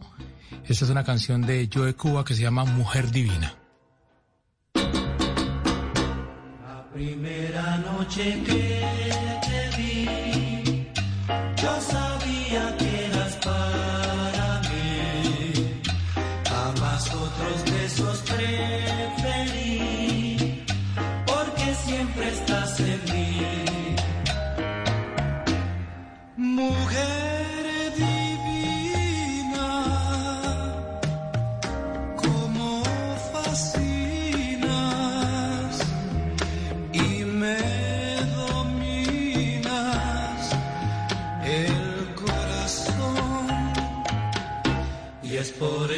que yo soy feliz, porque ahora yo te tengo a ti. Prieta linda, tú eres para mí, y yo siempre soy de ti. Mulata. Gran canción, señor Hugo Mario Palomar, lo felicito. Gran canción. Valeria Santos, yo la noto muy preocupada, pero muy preocupada por unas declaraciones de Alicia Arango sobre China. ¿A qué se debe tal preocupación, Valeria? Pues mire, las contradicciones de, nuestro gobierno, ¿no? Eh, imagínese que Alicia Arango, que es la embajadora de Colombia en la ONU, en una sesión del Consejo de Derechos Humanos, pues básicamente hizo referencia a la situación de China y a la forma como, como China avanza, según la señora Alicia Arango, en eh, el respeto por los derechos humanos. Pero escuchemos lo que dijo mejor Gonzalo. garantía de todos los derechos humanos es un desafío que enfrentamos todos. Es por esto que encontramos mérito en las intervenciones realizadas sobre los avances en materia de derechos humanos, económicos y sociales en la República Popular de China, así como en mejorar los niveles de vida de su población y mantener la estabilidad social y reducción de la pobreza. La República Popular China ha demostrado adicionalmente un espíritu de cooperación y solidaridad internacional incuestionable para un acceso oportuno y seguro de las vacunas contra el COVID-19. Reconocemos el apoyo que nos ha prestado China y creemos que solo el multilateralismo, la cooperación y la solidaridad internacionales nos permitirán abordar los desafíos globales y promover los derechos humanos, el desarrollo y la prosperidad. Muchas gracias. Uno, Gonzalo, pues no entiende muy bien estas declaraciones justamente la misma semana en que Estados Unidos, la Unión Europea, el Reino Unido y Canadá decidieron sancionar a funcionarios chinos por abusos de los derechos humanos en la República China. Nosotros hemos venido hablando muchísimo en este programa sobre las denuncias muy serias y fundadas que han hecho medios de comunicación y organismos de derechos humanos sobre lo que ocurre en la provincia de Xinjiang, en China, con la población musulmana, los uigures. Están en campos de concentración, hay abortos forzados, hay separación de niños y papás. Gonzalo, entonces pues llama mucho la atención. Pero escuchemos lo que nos dijo a nosotros el embajador de China en Colombia. ¿Sabe usted? Eh, Xinjiang tiene una, una mezquita por cada 530 musulmanes. El número total de las Pero, pero embajador, usted está negando que ustedes en este momento tienen campos de trabajo forzado a, No, eh, digamos, no, eh, para no población uigur, porque esto lo han revelado un diferentes medios de comunicación en denuncias. Es decir, hay videos. La capacitación para la gente. No, yo creo que lo yo, yo quería decir es que ¿Capacitación personas- de qué tipo, los post-étnicos, ¿Capacitación de qué tipo? no, que viven muy felices, no, y se quedan muy tranquilos. No, no existe ninguna represión, una opresión racial en esta zona. Gur, embaja- esto no es lo que dice la, la población Ugur, embajador. Están muy preocupados por lo que está ocurriendo en Xinjiang, en, en Xinjiang, perdón, no, no lo sé pronunciar. Y justamente ya hay videos y hay reclamaciones de esta población diciendo que están sometidos a campos de trabajo forzado. No, ya, ya repito la, la, la posición de nosotros. Muy claramente no existe este campo. Existe solamente los centros de capacitaciones para la gente. No tiene otros tipos de campos. Pero no entiendo, Valeria. ¿Usted qué pretendía? ¿Que Alicia Arango dijera otra cosa diferente? No, es que quiero saber el contexto. Pues, que señalara a China no, que señalara a China como violadora de derechos humanos, como Estado. Usted no escuchó el video, dice el, el audio dice exactamente lo contrario. Está aplaudiendo el avance de los derechos humanos Por eso, de por la eso le República pregunto. China. Valeria. Por, por- por eso Pues, le pregunto. no, un segundo, un segundo, Le- Oscar. o- A ver, venga, yo le digo. ok, le- yo le pregunto, ¿usted pretendía que eh, la señora Arango dijera lo contrario a lo que comentó en el speech? O sea, que dijera que China viola los ¿Cómo derechos humanos. El discurso. Pues claramente si nosotros todo el tiempo estamos utilizando la diplomacia y los canales diplomáticos para eh, eh, reiteradamente denunciar la violación a los derechos humanos de la dictadura venezolana, pues uno esperaría que por lo menos seamos coherentes con el discurso que vamos Valeria, a emplear hacia China China, que es, es uno de los, ay, pero Oscar, un segundo, que es uno de los que más apoya la dictadura venezolana, Gonzalo. Entonces uno esperaría por lo menos una coherencia. Evidentemente esto se da en lo que China ha logrado, digamos, instaurar, que es esa diplomacia de las vacunas, porque nosotros en este momento de tres millones de vacunas que han llegado a Colombia, dos millones vienen de China. Entonces, pues es, hay que Valeria, preguntarse si mire- esto se debe a que estamos recibiendo las vacunas o qué. Valeria, China es uno de los principales socios comerciales de Colombia. No vamos a Pues, desconocer, me imagino que Alicia Arango y el gobierno no lo va a desconocer tampoco. Colombia está interesado en abrir más mercados y un mercado importante para Colombia es China. ¿Quién va a construir el metro de Bogotá? ¿Quién va a construir la máxima obra de infraestructura que se va a hacer en el país en los próximos años? China. ¿Quién está construyendo obras en la región Caribe? China. Es decir, China es un socio comercial muy importante en estos momentos. Ahora, eso no quiere decir que el gobierno colombiano no pueda cuestionar pues la violación de derechos humanos por parte de- de- de- de- de- del Estado o del gobierno de, China, como lo hacen con, Colombia. O usted no escucha cómo en- en Europa constantemente están diciendo que en Colombia violan los derechos humanos. Pues sí, una cosa no quiere decir que lo otro no se pueda reconocer. China para Colombia es muy importante comercialmente. Es un mercado que todo el mundo está peleándose, incluyendo Estados Unidos. Entonces, claro, por supuesto que no se trata de desconocer y de pronto la doctora Alicia Arango no, no fue precisa a la hora de utilizar el lenguaje adecuado para referirse al tema. Pero obviamente que un socio comercial tan importante en estos tiempos de, donde se requiere de esos socios hace falta. Les repito, la obra más importante que se va a hacer en Colombia en los próximos años, que es el metro de Bogotá, lo van a hacer los chinos. A- Además, Entonces, ¿de qué estamos hablando? lo- los funcionarios de Colombia, funcionarios tan importantes y los diplomáticos, pues tienen que levantar los intereses del país muy por encima de sus percepciones ideológicas y estamos hablando de la segunda potencia mundial y la que seguramente en unos años va a ser el país más importante del mundo y no va a repetir toda la lista de las obras, de los convenios que va a haber en Colombia y uno no puede interponer eh, algunas rencillas o temas de derechos humanos por encima del interés nacional de Colombia, que es tener las mejores relaciones con los países más importantes del mundo. Además, si seguimos la línea que nos sugiere Valeria, no hubiera tenido ningún asidero el proceso de paz, porque el proceso de paz se hizo con un país que viola los derechos humanos como pocos en la región y hablamos de Cuba. Entonces, eh, y Cuba, que fue un país neutral y que ha sido muy, muy importante en ese proceso de paz, en ese proceso tan importante, es una dictadura que tiene cinco décadas en la que no hay ninguna posibilidad de disidencia, en la que los opositores se los encarcela. Entonces, si Juan Manuel Santos hubiera sido rígido con el tema de los derechos humanos, pues Cuba no hubiera tenido que albergar el proceso de paz. No, pero además esto no sorprende, Valeria. Eh, es que nadie quiere estar malo hoy con China. Todo el mundo tiene- quiere tener buenas relaciones con esa potencia. Y si no, pues eh, miremos el tema de vacunas. ¿Quién nos está salvando hoy y, y- y nos ha permitido tener, digamos, una vacunación eh, medianamente aceptable? China, con la vacuna de Sinovac. Si no fuera por China, eh, Sí. esa era la hora que no tendríamos mucha gente vacunada. Mire, y Bolivia, y Chile, y México, todos en este momento, Ecuador, están recibiendo las vacunas por parte de China. Yo aquí no sé ustedes de dónde sacaron que yo estoy negando que sea el principal o el segundo socio comercial más importante para Colombia y que en este momento eh, la, economía dependa muchísimo de China. Yo en ningún momento estoy diciendo esto.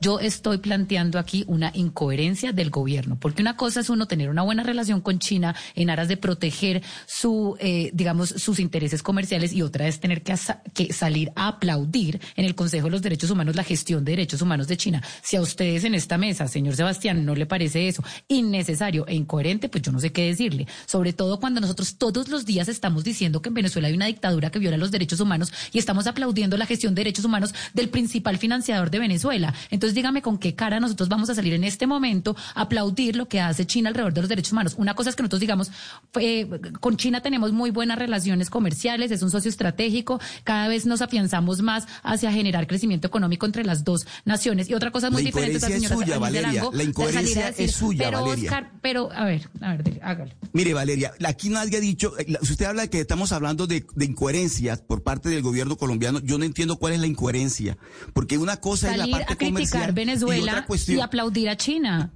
Eh, Es que, Pero, ¿y por pero qué es que Alicia Arango no está hablando de la parte comercial. Usted escuchó el audio, Alicia Arango está hablando de los derechos humanos en China. ¿Cómo no va a haber una incoherencia si yo todos los días estoy como país criticando lo que hace Venezuela alrededor de los derechos humanos y estoy aplaudiendo lo que hace Manuel China, que es Santos el financiador de. Venezuela? El gobierno Pero de ¿qué Juan Manuel Juan Santos Manuel Santos? Es que yo pero es que Juan Manuel Santos negoció- tenía relaciones diplomáticas. Negoció en Dígame Cuba, cuándo, un- un oiga, gobierno que se le cuestiona a todo el mundo la violación de ¿cuándo derechos humanos? El gobierno de Juan Manuel Santos, primero que todo, tenía relaciones diplomáticas con Venezuela. Este gobierno no. Segundo, yo no creo que haya habido ningún funcionario del gobierno de Juan Manuel Santos ni de ningún otro gobierno en ninguna democracia occidental que haya aplaudido la gestión de derechos humanos de China. Eso es innecesario e incoherente, me perdonan. A ver, vamos a calmar un poco las aguas porque el debate es muy interesante. Pero ya que estamos hablando de China, Valeria, lo que uno está viendo en el planeta Tierra es que Estados Unidos vuelve a ser el policía del planeta, del mundo. Problemas con Irán, tensión con Corea del Norte, tensión con Rusia, tensión con China. Ayer eh, el presidente Joe Biden dio su primera rueda de prensa. eh, desde que llegó a la Casa Blanca y en medio de esa rueda de prensa, bueno, se le vio ahí dubitativo, ¿no? A la hora de responder algunas preguntas y sobre todo en el tema de migración. El presidente Joe Biden ha encargado a la vicepresidenta Kamala Harris de atender el problema de la migración en la frontera entre Estados Unidos y México. Y no solo eso, también se alejó un poco de la situación y dijo, mi prioridad es la economía y el COVID-19. Por eso creo que a esta hora es importante hablar con Andrew Seeley, que nos atiende desde la ciudad de Washington. Él es el director del Instituto de Políticas de, eh, Migratorias, para entender un poco qué es lo que está pasando y si lo que está eh, haciendo o cómo está reaccionando el, el gobierno de Joe Biden es una reacción efectiva, porque ya hemos visto que diferentes miembros del Partido Demócrata lo han señalado. Señor Seeley, gracias por acompañarnos a esta hora en Blue Radio. Ah, es un gusto estar en Blue Radio otra vez. Y mira, yo creo que es una situación muy compleja. Ya lo veníamos venir. Yo, yo estaba hablando con mucha gente en Centroamérica, con mis colegas eh, en los últimos meses y, y sabíamos que venía un, un, un auge en la migración de Centroamérica. Nos sorprendió un poco tanto de México, pero de Centroamérica sí sabíamos por las condiciones en, en, en los países que, que tanto la recesión económica como los dos huracanes que pegaron Honduras y Guatemala, ah, y un año de COVID, ¿no? Y, y la gente no migró el año pasado, entonces sabíamos que venía venir, pero yo creo que ha rebasado todas las expectativas y, y la administración está tratando de ponerse al día. De tener una crisis específica con menores de edad, porque tomaron la decisión de dejar entrar a los meno- menores de edad y, y resulta que no tienen la capacidad ni, ni el espacio para acomodarlos.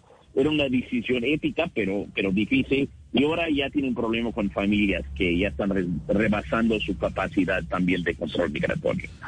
Pero señor Celi, hay, hay- hay un punto que me llama mucho la atención y lo escuchaba de algunos analistas ayer en CNN que criticaban un poco la lejanía en cómo está tratando el señor Joe Biden la situación de la frontera. Eh, en- hace una semana dijo que por los momentos no iba a visitar